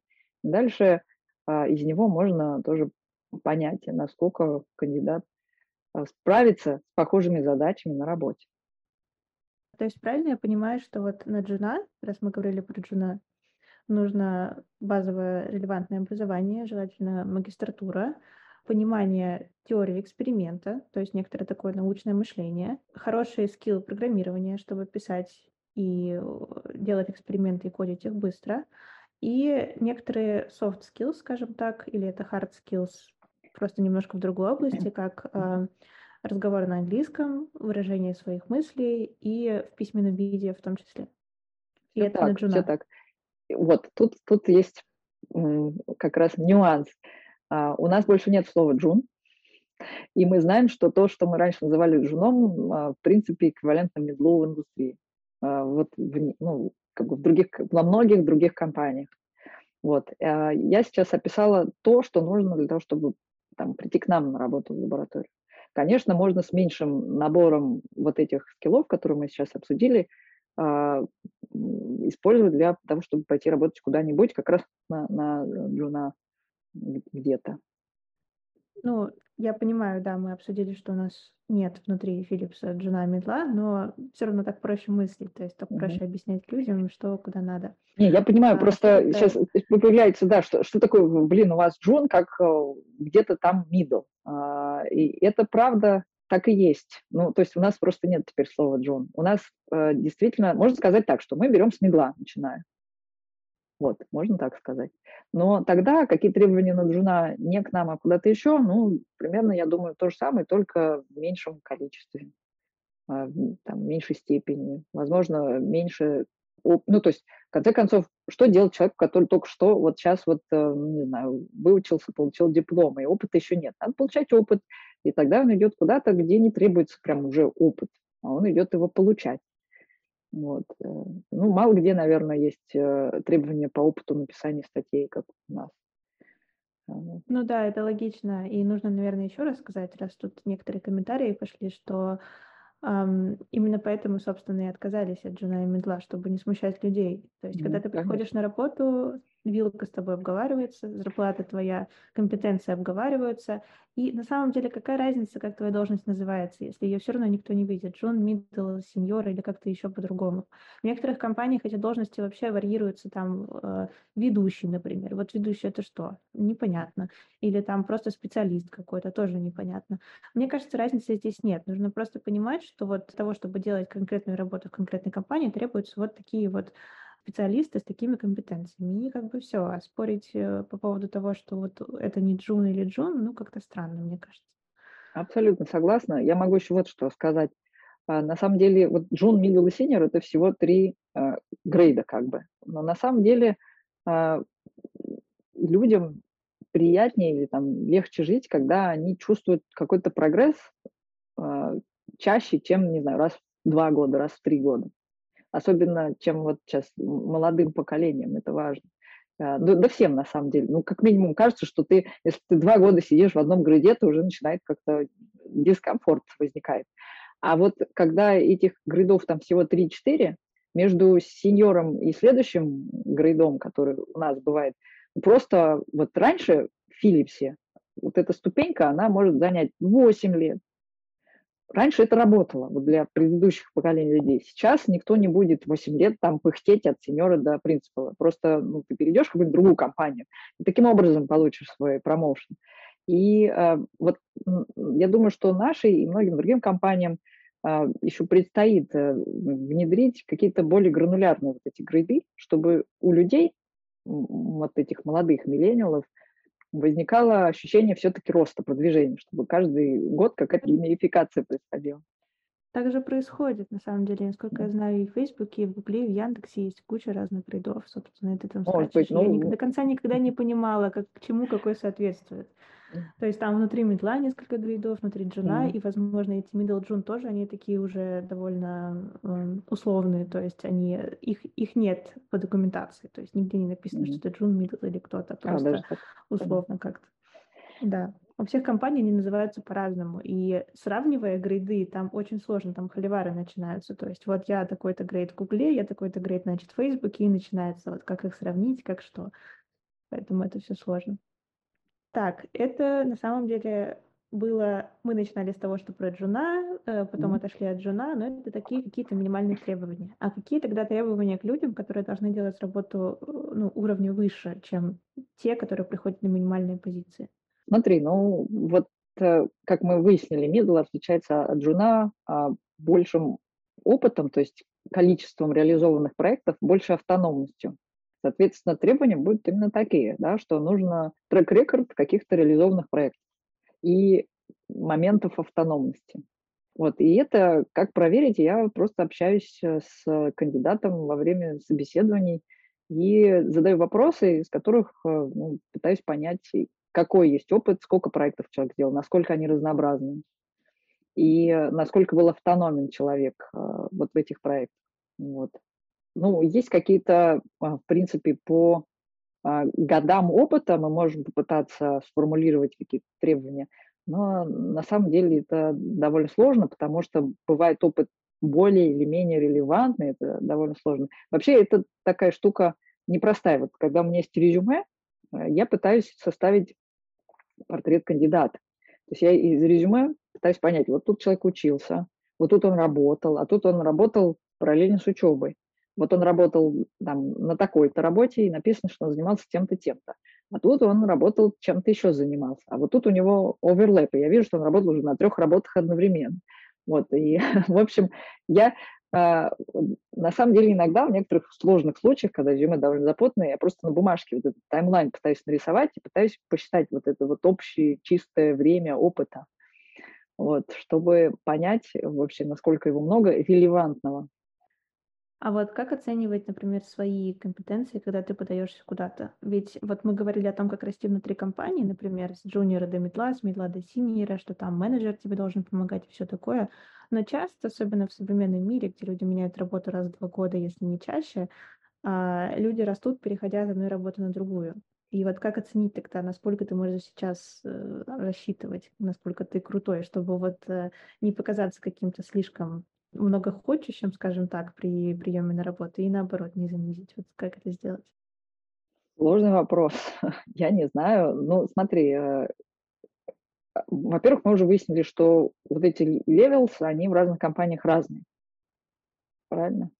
Вот, и поэтому, э, так сказать, прям сопоставить бывает довольно трудно. Тем более, что ты, ну, ты приходишь из одной компании в другую, ты хотя бы хоть как ты понимаешь в своей компании, какие есть э, уровни, а какие требования в той компании, куда ты идешь, э, ну, а часто это неизвестно. Если это какая-то прям очень известная компания, типа Facebook, Google, ну, пожалуйста, 100-500 разных сайтов, телеграм-каналов по подготовке, потому что, значит, эти уровни. Есть вот этот э, известный сайт Levels FYI, там тоже все это рассказывается. Можно на них ориентироваться. Вот. Э, бывает, что, опять же, по годам опыта примерно можно ориентироваться. Там, если у тебя два года опыта, ну, допустим, ты. Опять же, можно смотреть на а, описание вакансий. Вот вы видите описание вакансии, там написано, нам требуется, там, не знаю, senior scientist, требования такие-то, 8 лет опыта работы, а у вас два, ну, значит, вы, наверное, на senior scientist конкретно эту компанию не сможете попасть. Вот, э, вот так можно действовать. В принципе, да, логично. Просто я вспоминала, что когда-то я просматривала какие-то вакансии уже очень давно, и там действительно было написано, что ищем там middle, june и так далее. То есть это еще не везде выпилили. Но с другой стороны, когда эти вакансии как бы выложены, в них написаны и требования. Ну да. С третьей стороны, однако, людей часто учат не обращать внимания на эти требования и все равно подаваться, что, наверное, создает некоторые не то, что проблемы, вот, но... вот. создает проблемы. Однажды я выложила а, описание нашей вакансии в ОДС-чатике и написала, что нам значит, требуются магистры, диплом магистратуры. Ко мне прибежало столько бакалавров, я пожалела, что я сама а, ну, сделала это объявление, потому что я считаю, как бы, что очень важно каждому ответить, какой-то фидбэк дать. Вот, ну и потом мне пришлось разгребать 30 э, ответов. Ну, в общем, на самом деле, мне кажется, это важно, что, что пишут, вот. Но подаваться все равно нужно. Опять же, а, смотрите, какое дело. Вот для меня, как для нанимающего менеджера, бывает очень важно найти э, людей, которые с э, хорошим потенциалом, это называется high potential. Вот. Формализовать это понятие очень сложно. И я пожалуй, не буду. Ну, а, я думаю, что в целом на интуитивном уровне понятно, о чем я говорю. И вот когда нам приходят какие-то люди, которые не дотягивают даже вот по нашим формальным требованиям на наш входной грейд, а мы иногда их все равно приглашаем либо на какую-то стажировку, либо мы на какой-то придумываем еще один там junior, junior grade, так, так было раньше. А, и дальше я очень а, с большим удовольствием наблюдаю, как они развиваются и растут. То есть, если вы даже чуть-чуть не дотягиваете, но вы очень хорош, все равно подавайтесь, и вас а, в хороших местах заметят и будут развивать. Тут еще такой вопрос, очень скользкий на самом деле, но людям, правда, очень интересный. Что ты думаешь про курсы, собственно? То есть вот ты говоришь, что нужно там бакалавр, магистратура какая-то релевантная. Ну вот, например, бывают люди, у которых магистратура или бакалавриат были действительно с математикой, но там было ноль Data Science, и они там начинают э, ходить на GNU Яндекс Практикум или что-то подобное. И бывают люди, у которых нерелевантное высшее образование, но оно есть, например. Ну, чаще всего у людей оно есть. И люди хотят там переквалифицироваться, идут тоже на какие-то курсы. Курсы бывают, ну, разного качества, скажем прямо, как бы, да. Но вообще вот э, смысл есть, то есть э, рассматриваете вы когда-нибудь таких кандидатов или нет? Что вообще думаете я, об этих Да, я про курс могу так сказать. Во-первых, какое-то высшее образование все-таки должно у человека быть какой-то. Вот. Но я достаточно быстро опять избавилась от э, какого-то э, шовинизма по поводу того, какие вузы мы предпочитаем. Это было, произошло очень быстро, еще когда я только-только начала нанимать э, в команду. Э, короче, бывают даже вузы, дипломы и даже дипломы кандидатов наук из очень разнообразных вузов во всей России. И какое качество образования они дают, эти вузы, ну, не знаю, никто не знает. А, на самом деле я смотрю на человека. Вот, как, то есть у меня нету таких предубеждений, что там, если у человека нет а, совсем нет никакого релевантного образования, а он старается развиваться курсами, да, это будет для меня немножко такой красный флажок, который я буду проверять. Я буду выяснять, действительно ли там человек а, набрал нужных, нужного бэкграунда из всех своих попыток а, обучиться или нет. Но просто так сразу выкидывать я, я, не делаю. Я смотрю на еще какие-то еще достижения, которые были перечислены в резюме. Ну, то есть, как правильно заметили, видимо, в комментариях, э, в первоочередно важно, что человек себя представляет. Тут есть, кстати, вопрос про собеседование, то есть из чего оно состоит. Хорошо, давай начну с этапов начинается все с того, что мне каким-то образом попадает резюме. Вот это у нас есть несколько каналов, каким образом ко мне попадает резюме. Иногда а, его мне реферят прям имеющиеся сотрудники, или иногда мне просто присылают его. Я есть в Open Data Science, ну, я довольно давно не обновляла нашу вакансию там, но все равно люди мне иногда пишут. А у меня есть э, агентство рекрутмент, э, которые тоже приносит нам резюме. Есть внутренний рекрутмент Philips. Вот. Я смотрю на резюме. Я, ну, всегда прошу, чтобы резюме было на английском. Вот, и, и из этого резюме, из даже этих маленьких кусочков текста, которые в резюме, я смотрю уже какое-то первое впечатление об, об, об письменном английском, об умении излагать мысли, об аккуратности. Вот если есть опечатки, например, ну, это сразу же как-то неприятное впечатление производит.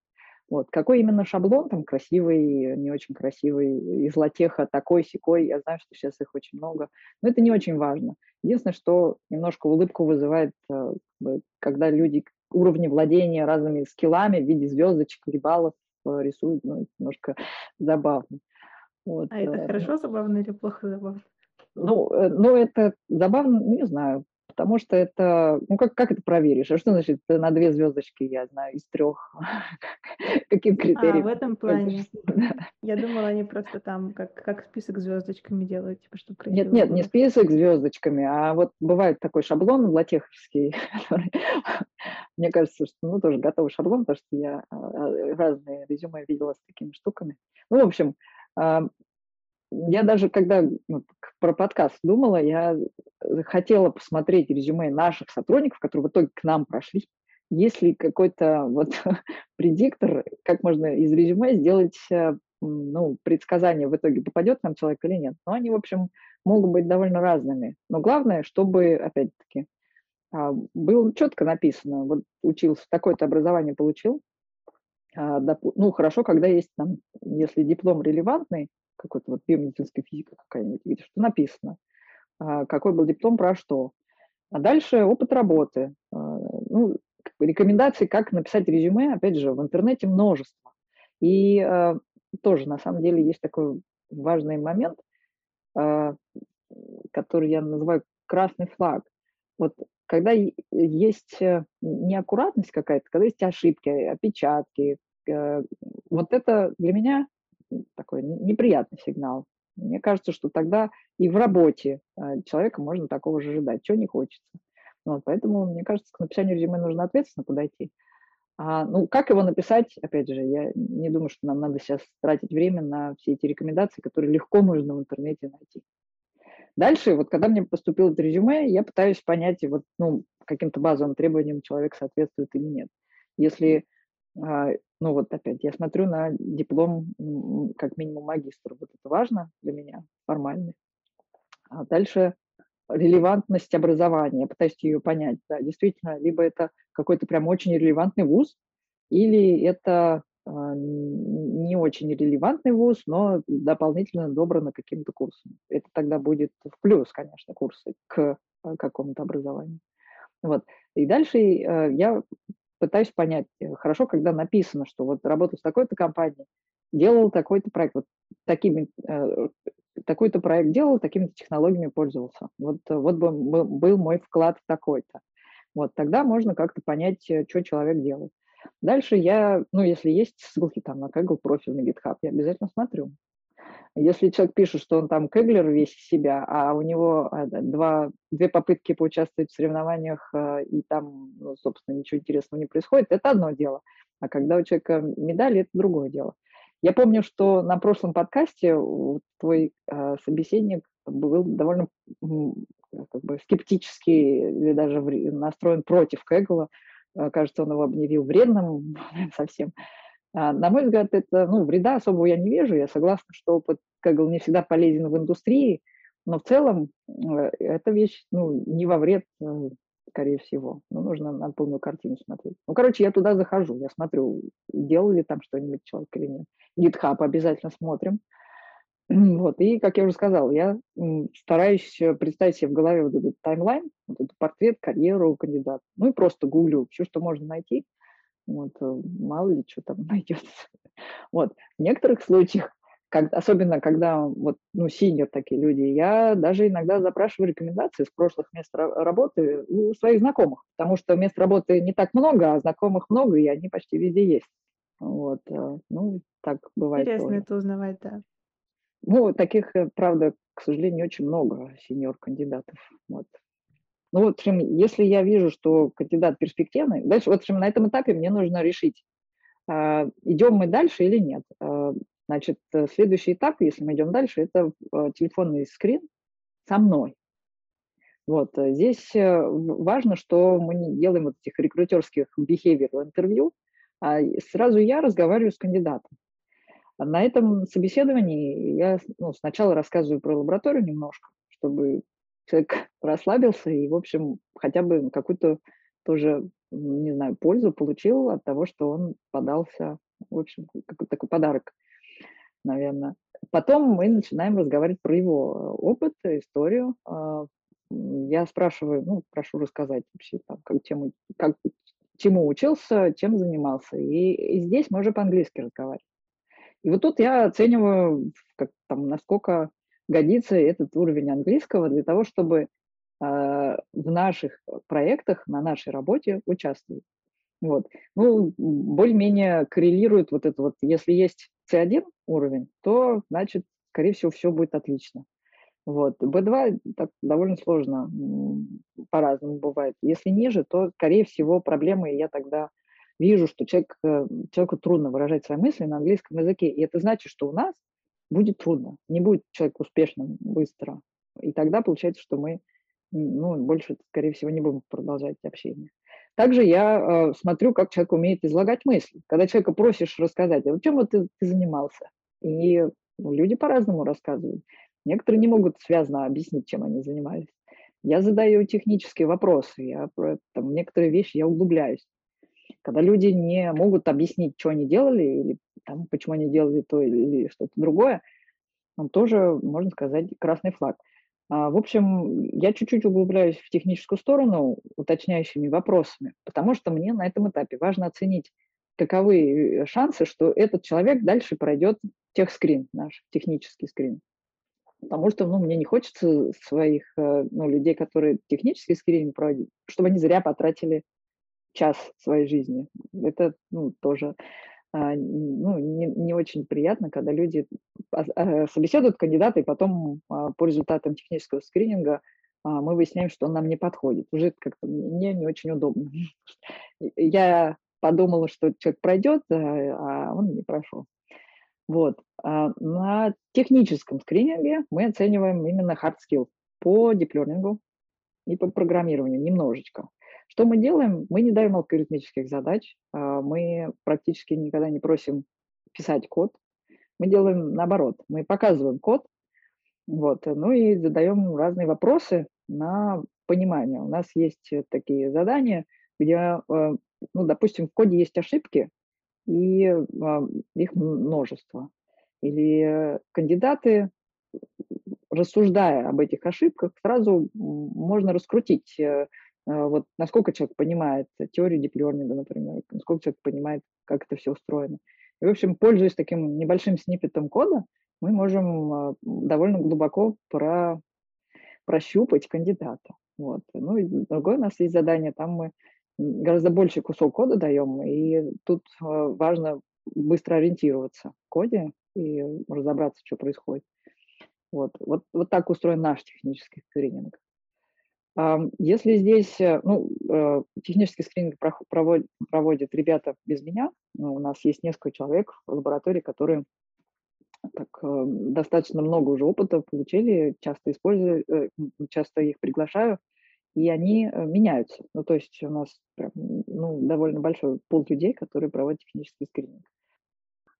А дальше опциональный такой этап, как я уже говорила, если нету никаких свидетельств, что человек писал тексты на английском, а нам это важно, вот тогда мы даем вот это иногда задание про статью на ревью. Вот, там мы, как я уже сказала, даем статью, прочитать, э, очень кратко написать, что в ней происходит, и предложить какие-то идеи. Соответственно, здесь мы проверяем а, письменный английский, умение излагать мысли, умение генерировать идеи. И вот это задание работает прямо как хороший фильтр. Э, некоторые а, его не проходит уже. Но на этом этапе иногда мы его проводим перед техническим скринингом. То есть я пытаюсь э, сминимизировать потери, э, в общем, на самом деле, потери по времени от остальных коллег, которые участвуют в собеседовании. Ну, в конце концов, вот у нас есть такой финальный этап – доклад. Это на нем мы проверяем устный английский, presenting skills, то есть как человек может показать какие-то слайды, которые сам сделал. Мы предлагаем кандидату а, подготовить доклад минут на 20-25 на английском языке по теме, а, ну, по, по выбору кандидата, но чаще всего мы просим рассказать о каком-то ML-проекте, который человек существенную часть руками сделал сам. Вот. А, ну, тут можно понять, насколько хорошо человек может излагать мысли, насколько человек может планировать эксперименты, генерировать идеи. Вот. И после доклада мы еще общаемся немножечко, мы иногда предлагаем какие-то кейсы, говорим, вот есть такой датасет, такая задача, как будешь решать. И тоже тут какой-то кругозор проверяем и так далее.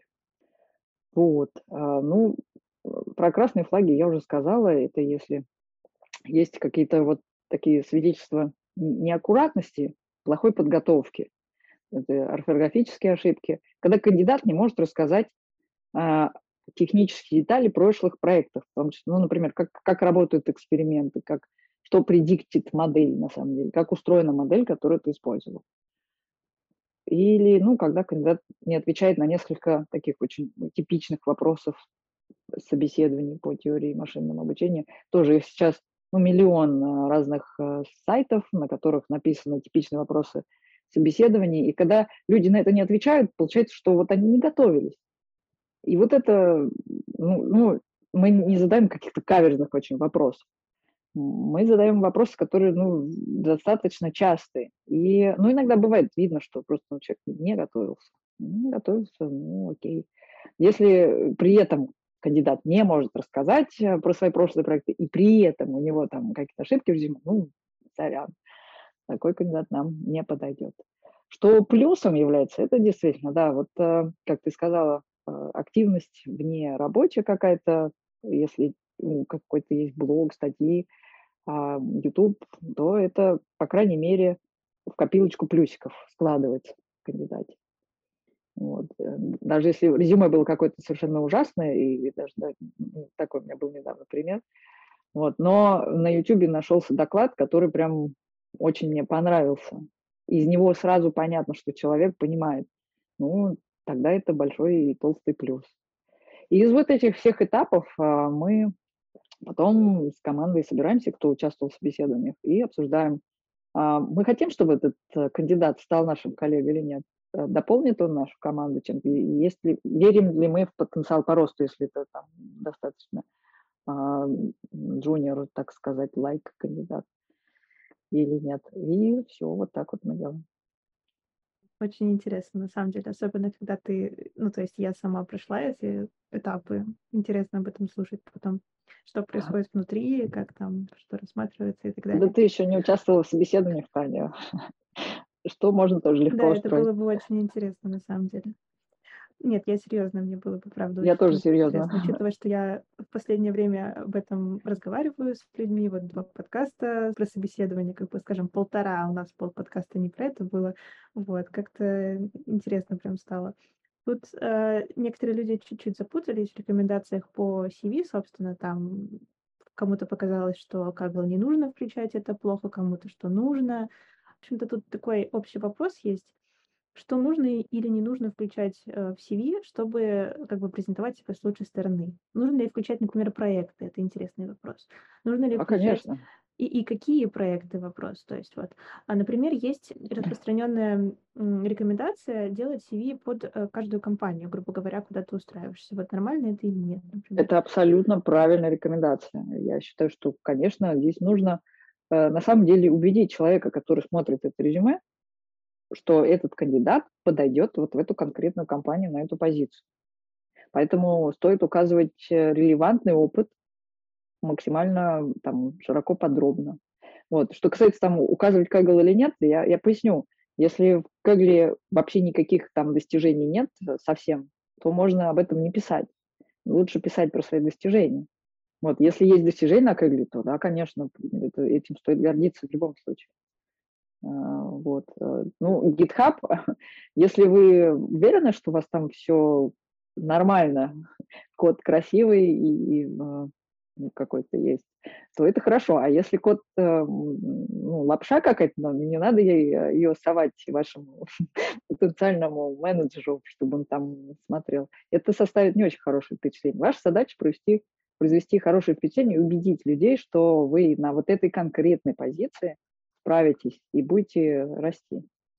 А нужно ли писать к CV, например, какие-то рекомендации или cover letter, раз уж мы говорим про международную компанию, где это довольно распространено, ну, я имею в виду в международных mm-hmm. компаниях, вот нужно ли что-то такое? Или ну, мы как-то по-русски нанимаем? А, ну, я нанимаю международную компанию, и для меня cover letter это будет примером текста на английском, из которого я смогу почерпнуть какое-то понимание, представление о том, как человек пишет. И в целом это, да, тоже, это не будет вредным, это будет дополнительной информацией для меня. Тут есть э, такой интересный, на самом деле, вопрос, он не очень связан, но почему-то многие его спросили, какое у нас отношение девушек и парней на работе. Видимо, потому что мы обе девушки тут разговариваем, какой-то как странный э, bias сложился. Странный вот. bias сложился. Ну, девушек у, них, у нас, конечно, меньше гораздо, чем парней но не, не, не так уж мало. Я когда пришла на ВМК учиться, у меня в группе было 25 э, человек, из которых было три девушки. Ну, у нас сейчас в лаборатории лучшая ситуация, вот так могу сказать. Но не пополам. Все равно Как... не, недалеко не пополам, да. Далеко не пополам, да. Когда 8 марта и 23 февраля, то, в общем, с 23 февраля сложно. Все все поняли, да. Важен ли возраст кандидата? Важно не это в кандидате. Ну, опять же, что, в резюме не надо писать год рождения. Я понимаю, но просто людям это иногда релевантно, потому что, опять же, в том же сценарии, когда люди идут, э, чуть-чуть меняют свою профессию, скажем Мгм. так, Да, я когда они поняла, да. понимают, что они откатятся назад, но это принимают. Но тут есть вот, э, вдруг у кого-то есть такой bias, как бы, например, там люди в 20 лет лучше соображают или что-то подобное. Вот, стоит спросить, скажем так. Ну, э, скажем так, э, если действительно человек, ну, уже не не 20 лет, а претендует на junior позиции, так скажем, действительно, вот в результате переквалификации, тут э, это будет довольно сложный кейс, который нужно будет а, аккуратно рассматривать, потому что могут быть разные ситуации. Действительно, может быть там хороший потенциал или очень релевантный бэкграунд у человека, и тогда его можно рассматривать действительно не на позиции такие прям ну, технические. У нас в Philips есть э, разные тоже роли, не только data science, а какие-то, ну, не знаю, clinical scientists, а, бизнес-девелопер, э, ну, не scientist, бизнес-девелоперы, люди, которые пытаются а, сформулировать, какое решение там, продукта, проекта нужно. А, то есть а, перспективы могут быть разные, и здесь нужно, как сказать, в каждом случае разбираться. Если человек, ну, опять же, мне кажется, что такой более эффективной стратегией является не полностью отринуть весь свой прошлый опыт, э, скажем, а вот с каких-то азов, с начальных ступеней куда-то переходить, а все-таки опираться на свой прошлый опыт. А, вот. И в таком случае уже человек там, ну, в таком не в самом молодом возрасте, по идее, а, я ожидаю видеть его, опять же, не на джуновых позициях, а на каких-то, может быть, там минус один от своей текущей, а, но э, чуть-чуть, может быть, другим уклоном. А переходить со своей какой-то позиции на очень джуновую позицию в технической области, ну, может быть, это не самая лучшая стратегия.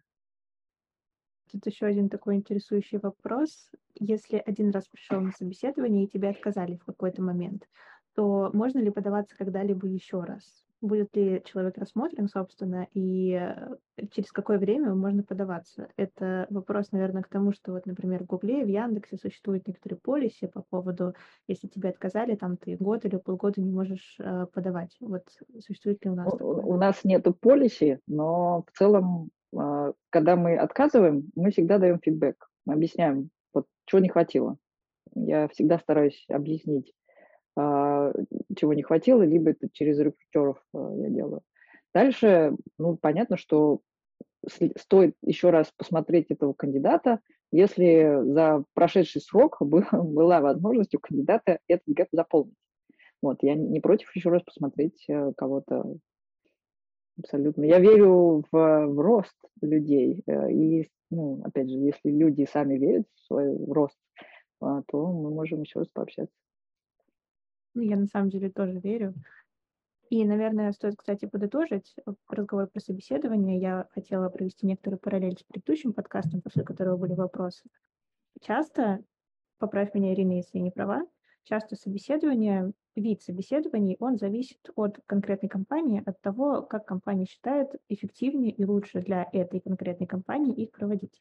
Собственно, ты мне когда-то говорила, что вот этот ваш пайплайн собеседования, о котором мы сейчас говорили, он вырос из эксперимента. То есть приходит человек, вы его нанимаете, потом понимаете, что он не силен в какой-то области, которая критична для Philips, и потом вы решаете добавить эту область собеседования. Правильно? Да, все так, именно так. У нас так, потому что у нас а, идет найм конкретно в нашу команду. А, и в нашей команде я знаю, какие будут задачи у людей примерно на там, ближайшее время, по крайней мере, я знаю. Я знаю, какие нужны навыки, какие нужны компетенции. И вот, вот этими всеми нашими этапами собеседований мы пытаемся оценить эти компетенции.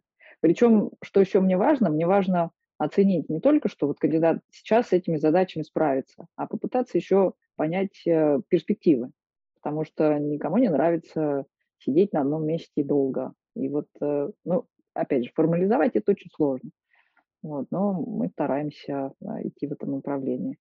В других компаниях, особенно в очень крупных, типа вот Яндекса, Facebook и Google, насколько я знаю, там людей набирают пачками, поэтому у них э, процесс собеседования стандартный во все команды. Они просто вот гоняют по всем всем возможным компетенциям, там алгоритмы дают и все такое. А потом, когда они признают человека более-менее универсальным годным, как универсальный солдат, они дальше начинают э, собеседовать его в конкретные команды уже. Вот. Ну, у нас не такой масштаб, поэтому мы сразу в конкретную команду да, могу подтвердить про Google, все так. Я сама на full-time позицию туда не собеседовалась, но у меня есть много друзей, которые собеседовались успешно работали, и уже закончили работать, и вернулись, и кто где, в общем. Так что да, это примерно так устроено. Но э, тут есть свой резон, потому что когда компания большая, тебе нужно стандартизировать больше процессов чтобы компания работала эффективно, иначе эффективности просто не получится. Это как бы данность. Э, компания растет, такое происходит. У нас лаборатория, она так не очень большая, и Ирина, по крайней мере, понимает точно, куда каждый человек будет засунут, скажем так, и что именно он будет делать.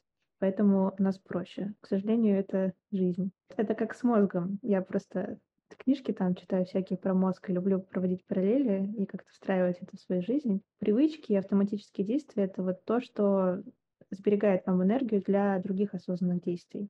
И это хорошо. И это то же самое. Вот стандартные процессы, они берегут как бы энергию людей для того, чтобы каждый раз каждым кандидатом не тратить э, много времени, энергии и, и э, грубо говоря, сотрудников, человеческую силу, чтобы проводить собеседование нормально.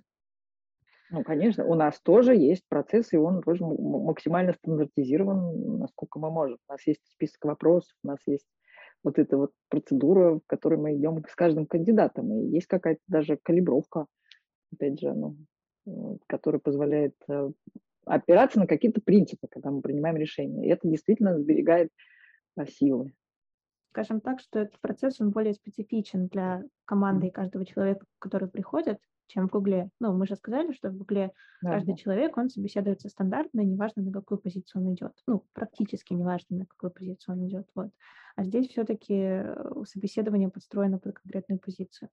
Ну и, собственно, что я хотела сказать, что бывают компании, у которых собеседования достаточно стандартизованы, и которые вы можете найти. Например, про один такой пайплайн стандартных собеседований, который распространен на Западе, как раз Александр в предыдущем выпуске подкаста говорил. А бывают компании, в которых стандартный пайплайн собеседований, он отличается от, например, принятого на Западе, как, например, вот у нас в Philips'е. И это нормально.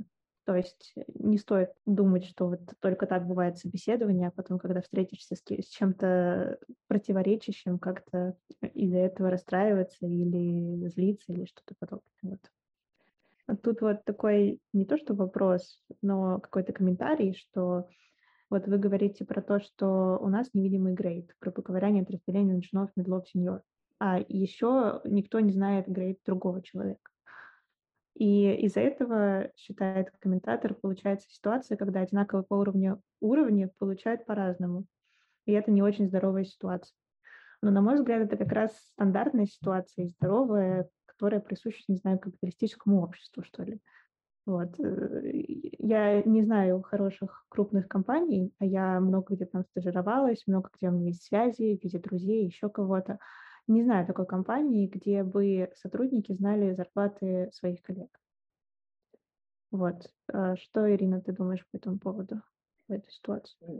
Я думаю, что это, конечно, сложный вопрос, потому что когда мы скрываем эти грейды а, от, э, делаем их не очень видными сразу всем, то тем, которые, э, тем людям, которые раньше называли джуниорами, им становится, конечно, приятнее, потому что они перестают иметь эту приставку. А, хотя люди, которые теряют э, приставку senior, могут начать переживать. И у нас, э, в общем, могут возникнуть проблемы, и некоторым людям может быть обидно. На самом деле, что у нас в компании происходит, это э, каждый менеджер, э, по сути, может выставить тайтл, бизнес-тайтл, который виден людям, как угодно. Ты можешь написать, что ты там весь из себя солд-лидер. Ты можешь договориться со своим менеджером и договориться о каком-то бизнес-тайтле, который, может быть, не очень сильно мачится с твоим грейдом. Но твой грейд именно вот эта циферка, или как там у нас, у нас конкретно, он э, на самом деле никому не виден. Вот. И у нас, э, в общем, мы в итоге сделали так, что а, джунов и мидлов мы называем одинаково, а senior, если хочет, он имеет эту приставку перед своим именем, бизнес-тайтле, если это важно для человека. Для некоторых действительно это важно. И конкретно у нас в компании а, ну, мы стараемся делать так, чтобы а, люди не, там, не были как-то обижены а, чем-то. Мы стараемся процессы и обстановку таким образом настроить, чтобы если у кого-то есть очень сильное желание, чтобы его называли сеньором, и, и при этом он на это имеет основание, то есть у него грейд подходящий, почему нет? Пусть у него будет бизнес-тайтл это написано, если для него это так важно. Вот. Ну, конечно, дальше нужно еще договориться с э, соседними департаментами, чтобы у них были там похожие принципы. Поэтому вот мы тоже это делали. А, я хочу сказать, что вот, опять же, из этого упражнения я увидела, что для разных людей а, это имеет разную степень важности. С одни, одним людям важно иметь вот эти какие-то там явно видные звездочки на погонах, а каким-то не очень. И это, ну, трудно сказать, от чего это зависит. Еще вопросы про рабочий процесс, например, про визуализацию данных. Строим ли мы ее, если у нас какие-то дашборды и подобное? Дашборды чего? нас, ну, видимо, есть... вопрос про ну, то, что в медицине там данные, они довольно сложные, как мы уже обсуждали, их мало и так далее. И чтобы я, по крайней мере, точно верю, что чтобы действительно понять ситуацию и сделать хорошую AI-модель для решения задачи, тебе нужно понимать, что за данные у тебя есть. Uh-huh. Ну и, собственно, есть у нас какие-то, не знаю, best practices по инструментам визуализации этих данных, посмотреть на них, как-то научиться на них смотреть с медицинской точки зрения или что-то подобное? Ну, как ты правильно сказала, в принципе, в медицинской области э, данные бывают совершенно разнообразны. Мы в основном сегодня говорили про радиологию, просто потому что у нас конкретно в нашей лаборатории больше всего проектов про это. Вообще данных, э, видов данных в медицине, в healthcare, их очень много. Там есть и физиологические данные, time series, ЭКГ, там. А, есть э, и э, данные табличные, когда у нас есть лабораторные тесты и так далее. Ну и, конечно, да, в любом проекте первым этапом обязательно является так называемый EDA, Exploratory Data Analysis, вот, ну, как бы дашборд строить, э, дашборд это немножко из бизнес, э, я бы так сказала термин, может быть, я неправильно его понимаю сейчас, то, что в вопросе задавала, задавалось. А, мы смотрим, конечно, на данные, и это очень важный этап. Часто бывает в медицине, что данные грязные, когда приходят э, там, из клиники данные, они бывают как, ну, с пропусками, бывают с какими-то очень сильно разными протоколами, с очень неправильной метадатой это тоже большая проблема. И у нас даже есть проекты по а, исправлению метаданных в данных. Вот. Вопрос про состав команды, если можно спросить. Я не знаю, насколько можно ответить, как, как получится. То есть, как это выглядит? У нас э, все там 30 человек или сколько у нас работает в лабе, они работают над одним проектом или они как-то раскиданы по проектам? То есть, как это все происходит, устроено внутри? Да, конечно, я могу сказать, у нас э, такая тоже достаточно типичная для иностранной компании ситуация, когда э, есть так называемая матричная структура. А матричная структура – когда мы смотрим на организацию как на такую двумерную матрицу. Одно измерение – это а, ресурсы, так сказать, это лаборатории или подразделения, а, и в ней находятся people-менеджеры, которые заботиться о том, чтобы люди имели все инструменты и все ресурсы для своей работы. А, people Manager отвечает за карьерный рост, отвечает за ну, ну оценку а, перформанса сотрудника и в целом за его счастье, можно так сказать, если одним словом это все назвать.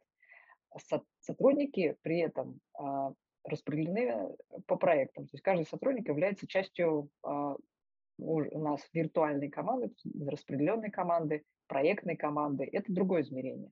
У нас а, вся компания живет по системе Agile, то есть у нас есть проекты, в которых есть какие-то подпроекты, и набираются команды из людей, которые в разных физических лабораториях работают. А, это бывает потому, что нам нужны кроссфункциональные команды, люди с разными навыками, с разными компетенциями. Конкретно вот у нас а, лаборатории вводятся, если можно так сказать, специалисты по Deep Learning Based Computer Vision. И вот во всех проектах, где он нужен, мы участвуем как такие десантники. А, как правило, там два-три человека из нашей лаборатории участвуют каком-нибудь проекте, другие два-три человека в другом проекте и, и так далее. Вот у этих проектов есть project лиды, вот они вот в том измерении живут. Вот, э, то есть, если вы приходите к нам в команду, то вы э, являетесь сотрудником нашей лаборатории и при этом членом какой-то глобальной виртуальной команды внутри Physics Research, которая делает что-то. Но остальные ваши коллеги будут, как правило, в других лабораториях находиться. Вопрос про production, то есть как у нас наше решение доходит в production, какой пайплайн. Но я думаю, что здесь сложно немного ответить, да, и... Нет, здесь, на самом Ирина... деле здесь просто ответить. А, что мы, конкретно вот наша лаборатория, мы относимся к структуре research. От нас не ожидается production level code. Наша задача – это протестировать технологии, адаптировать их к потенциальному встраиванию в продакшн и на блюдечке их отнести людям, которые будут это встраивать в продакшн. Потом некоторое время вместе с ними по, ну, по, продуктизовать, помочь им разобраться и потом отойти и начать э, что-то новое. Ну, это на самом деле верно для практически всего research'а. То есть research, он на то и research, что не production, скажем так. Да. И был такой вопрос, увольняются ли у нас люди? Странный вопрос, потому что Конечно, люди увольняются откуда угодно. И почему? такое есть, да. Почему? Ну, могу сказать, что у нас вот этот уровень, а, он называется attrition, по-русски не знаю, как сказать, он достаточно низкий по сравнению с индустрией. Это. А, и в основном люди, которые от нас уходят, они уходят, уезжают за границу. Вот, as simple as that потому что э, ребята отлично говорят по-английски, имеют опыт международной компании, и а, как бы, если они настроены уехать, они легко могут это сделать, потому что опыт работы в нашей лаборатории – это хороший плюс в любом резюме в этом смысле. Вот. Ну, конечно, у нас есть ребята, которые а, уходят на PhD в Европу. Такие тоже у нас есть примеры. Вот. Внутри Philips тоже бывает релокация. То есть э, вакансии таких дата-сайентистов и ресерчеров, они есть и в других лабораториях, и там тоже нужны люди. То есть, в принципе, у нас э, такая возможность перевода тоже существует. И тут еще вопрос почему-то интересующий людей про work-life balance. Видимо, я, когда рассказывала о том, чем занимается сотрудник, вышло слишком много в плане написания статей, написания PI, ну, этого, или ID он у нас называется, технической документации, патентов, а, собственно, предобработка данных, кодинг. А, Еще могу сказать, что мы там иногда сайт-проекты делаем, как сейчас, там какие-то выступления, какие-то Friday Afternoon проекты. Вот, показалось, видимо, людям много, и они решили, что, наверное, в нашей лаборатории люди вообще не отдыхают и работают 24 на 7. Как у нас ну, обстоит с work-life balance? мне такой вопрос задавать, наверное, не очень правильно. Вот. А, ну, тебе виднее даже, наверное, Таня. Мне кажется, что у нас, а, у каждого сотрудника есть возможность а, этот баланс для себя организовать. Во-первых, у нас супер гибкий график. Вот, и возможность работать из любой локации, на самом деле. То есть, опять же, есть возможность ну, вести такой образ жизни, который вам нравится для нас важен результат, а не тот способ, в котором там, время или место, в котором вы его достигаете. Я прекрасно понимаю, что можно сидеть в офисе с открытым пайчармом и ничего не соображать, а мечтать об отпуске. А можно валяться на диване в странной позе, как Лев Ландау, и изобретать что-то прикольное. Ну, тоже можно.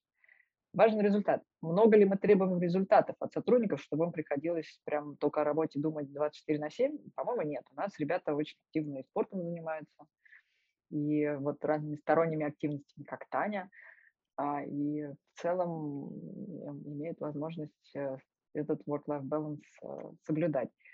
часто бывает, да, что перед дедлайном на конференцию приходится фигачить больше, но это как бы всегда такое. Вот, иногда бывают дедлайны, но достаточно редко. Опять же, из-за того, что мы все-таки от продакшена далеко. Вот вспоминая свой опыт из IBM, когда у нас, э, если что-то пошло не так, то тебе будут просто звонить, э, прям такой недовольный заказчик из, кли, от стороны клиента, а потом ты еще поедешь к нему и будешь как-то объяснять, как это вообще могло произойти. Давления такого, такой pressure у нас нет.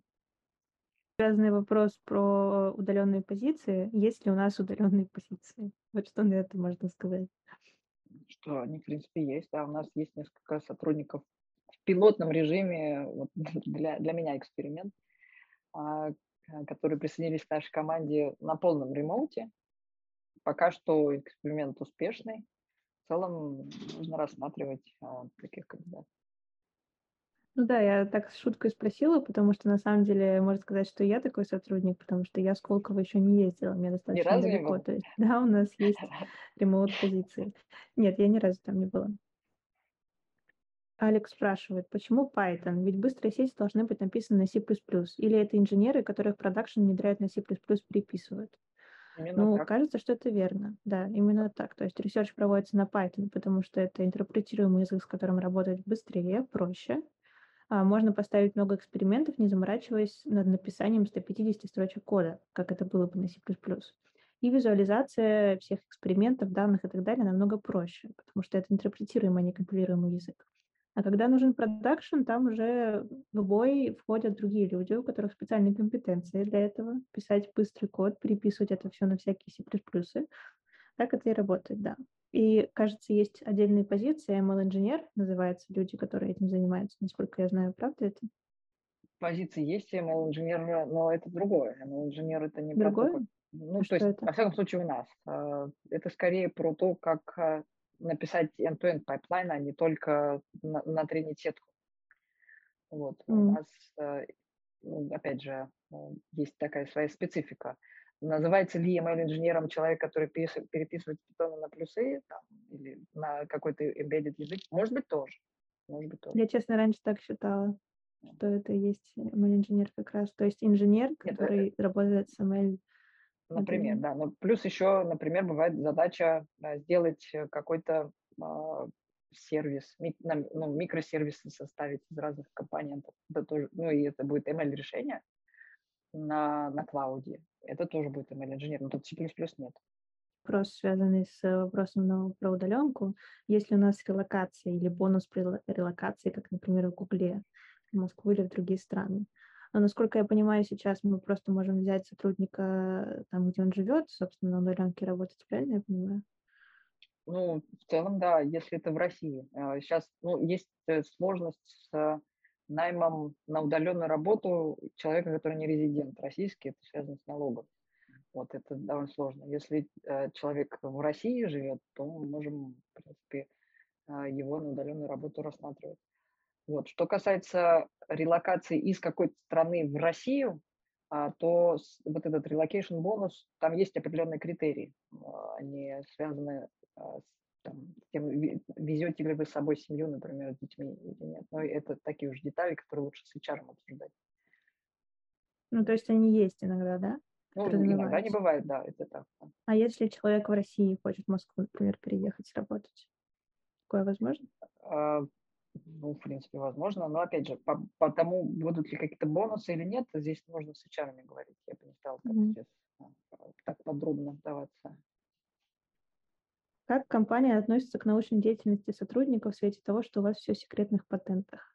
То почему же в секретных патентах? Мы же только что сказали, что тоже пишем статьи. Публикации тоже у нас есть, конечно. Просто здесь нужно научиться разделять, что идет, э, защищается как интеллектуальная собственность, как патент, а что можно опубликовать. Ну и плюс чуть-чуть большая дорога от получения результатов до публикации статьи, потому что она должна пройти через все инстанции, э, компания должна сказать, что это можно публиковать, потом нужно написать статью, статью должны отрецензировать наверняка, вот, и потом только она может публиковаться. Это верно для любых больших компаний. А если человек захочет свой проект на стороне чем-то схожий с работой, будет ли это под запретом? Ну, чем-то схожий с работой, мне кажется, это нужно отговаривать отдельно. Вот Да, что такое чем-то это схожее с работой? Здесь, конечно, может возникнуть какой-то конфликт интересов, а, и а, здесь нужно в каждом случае разбираться а, конкретно. А можно ли работать у вас в лабе и совмещать с PhD с Колтеха, например? У нас таких целых четверо. Да, я улыбаюсь, Но потому что на самом деле это нормальная практика. есть, э, есть небольшие, как бы, могут быть ограничения, есть нюансы, потому что ну, э, у нас есть соглашение со Сколтехом по поводу совместной аспирантуры. И э, если вы уже в аспирантуре в Сколтехе, но в другом факультете, то там будет сложно. Вот, ну, в целом можно поговорить. Мне кажется, Я не- можно отправить человека, собственно, изучать Да, это в конечно. Сколтехе. Это Ну, и- или опять же ко мне. Я не думаю, что таких сейчас будет 10 человек. Есть ли у вас позиции там с полставки или четверть ставки? Стажерские только. Стажерские. Вот так вот совсем, если вы хотите регуляром быть и на полставки, в целом надо подумать, надо понять, почему так.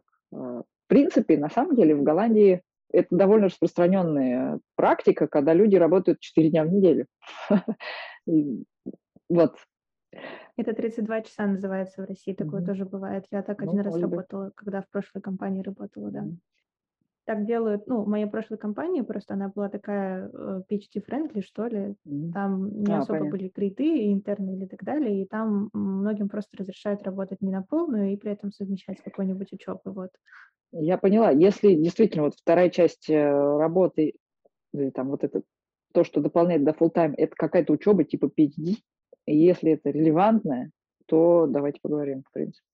Я, опять же, возвращаемся к принципу роста э, и на перспективу работы. Если в итоге а, мы понимаем, что через какое-то время человек сможет работать full time, и он при этом будет классным специалистом, я только за. Мы понимаем, что все-таки какая-то логика и разум при найме сотрудников и при разговоре с ними о том, как они работают, что делают и так далее, она все-таки присутствует. То есть, мне кажется, это сейчас тренд э, многих IT-компаний, если не всех.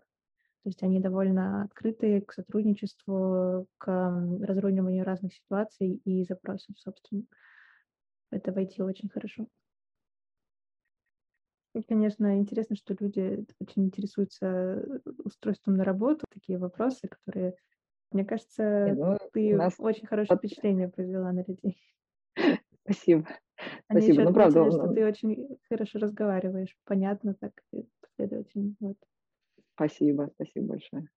Я, я рада. На самом деле приятно фидбэк такой получать. Давайте я не буду отвечать на вопросы в виде, можно ли пройти стажировку. Если, Ирина, ты хочешь, мы можем выдать какую-нибудь форму для заполнения людям, которые заинтересовались. Ага. И вот так вот.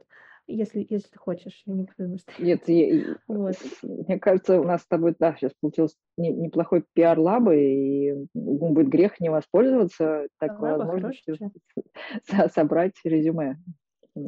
Потом пришлем имейл, на который можно будет присылать резюме. Я добавлю это тоже в список ссылок, которые закреплю, когда будет запись подкаста. Так, вопросы кончились. Я хочу сказать большое спасибо, что согласилась прийти на подкаст. Ты, правда, очень круто выражаешь свои мысли и разговариваешь. И было очень интересно, полезно, и даже мне тоже, надеюсь, нашим слушателям тоже.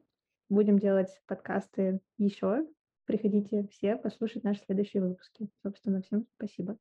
Спасибо Можешь тоже большое, Таня. Что-нибудь? Да, спасибо, мне было очень интересно. На самом деле, ты, когда мне предложила а, поучаствовать в этом подкасте, у меня сразу мысли закрутились, и вот я даже целый mind map написала. Мне показалось, что это очень интересно. А ты здорово ведешь подкаст, мне было очень приятно. Мне Надеюсь, что приятно, когда с- ты такое говоришь. Надеюсь, что слушателям тоже ну, было что-то полезное, что они могли, э, смогут что-то вынести для себя.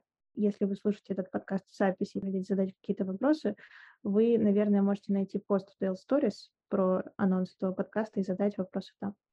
Всем спасибо. Я со всеми прощаюсь. Пока. Всё, Всем спасибо. Пока.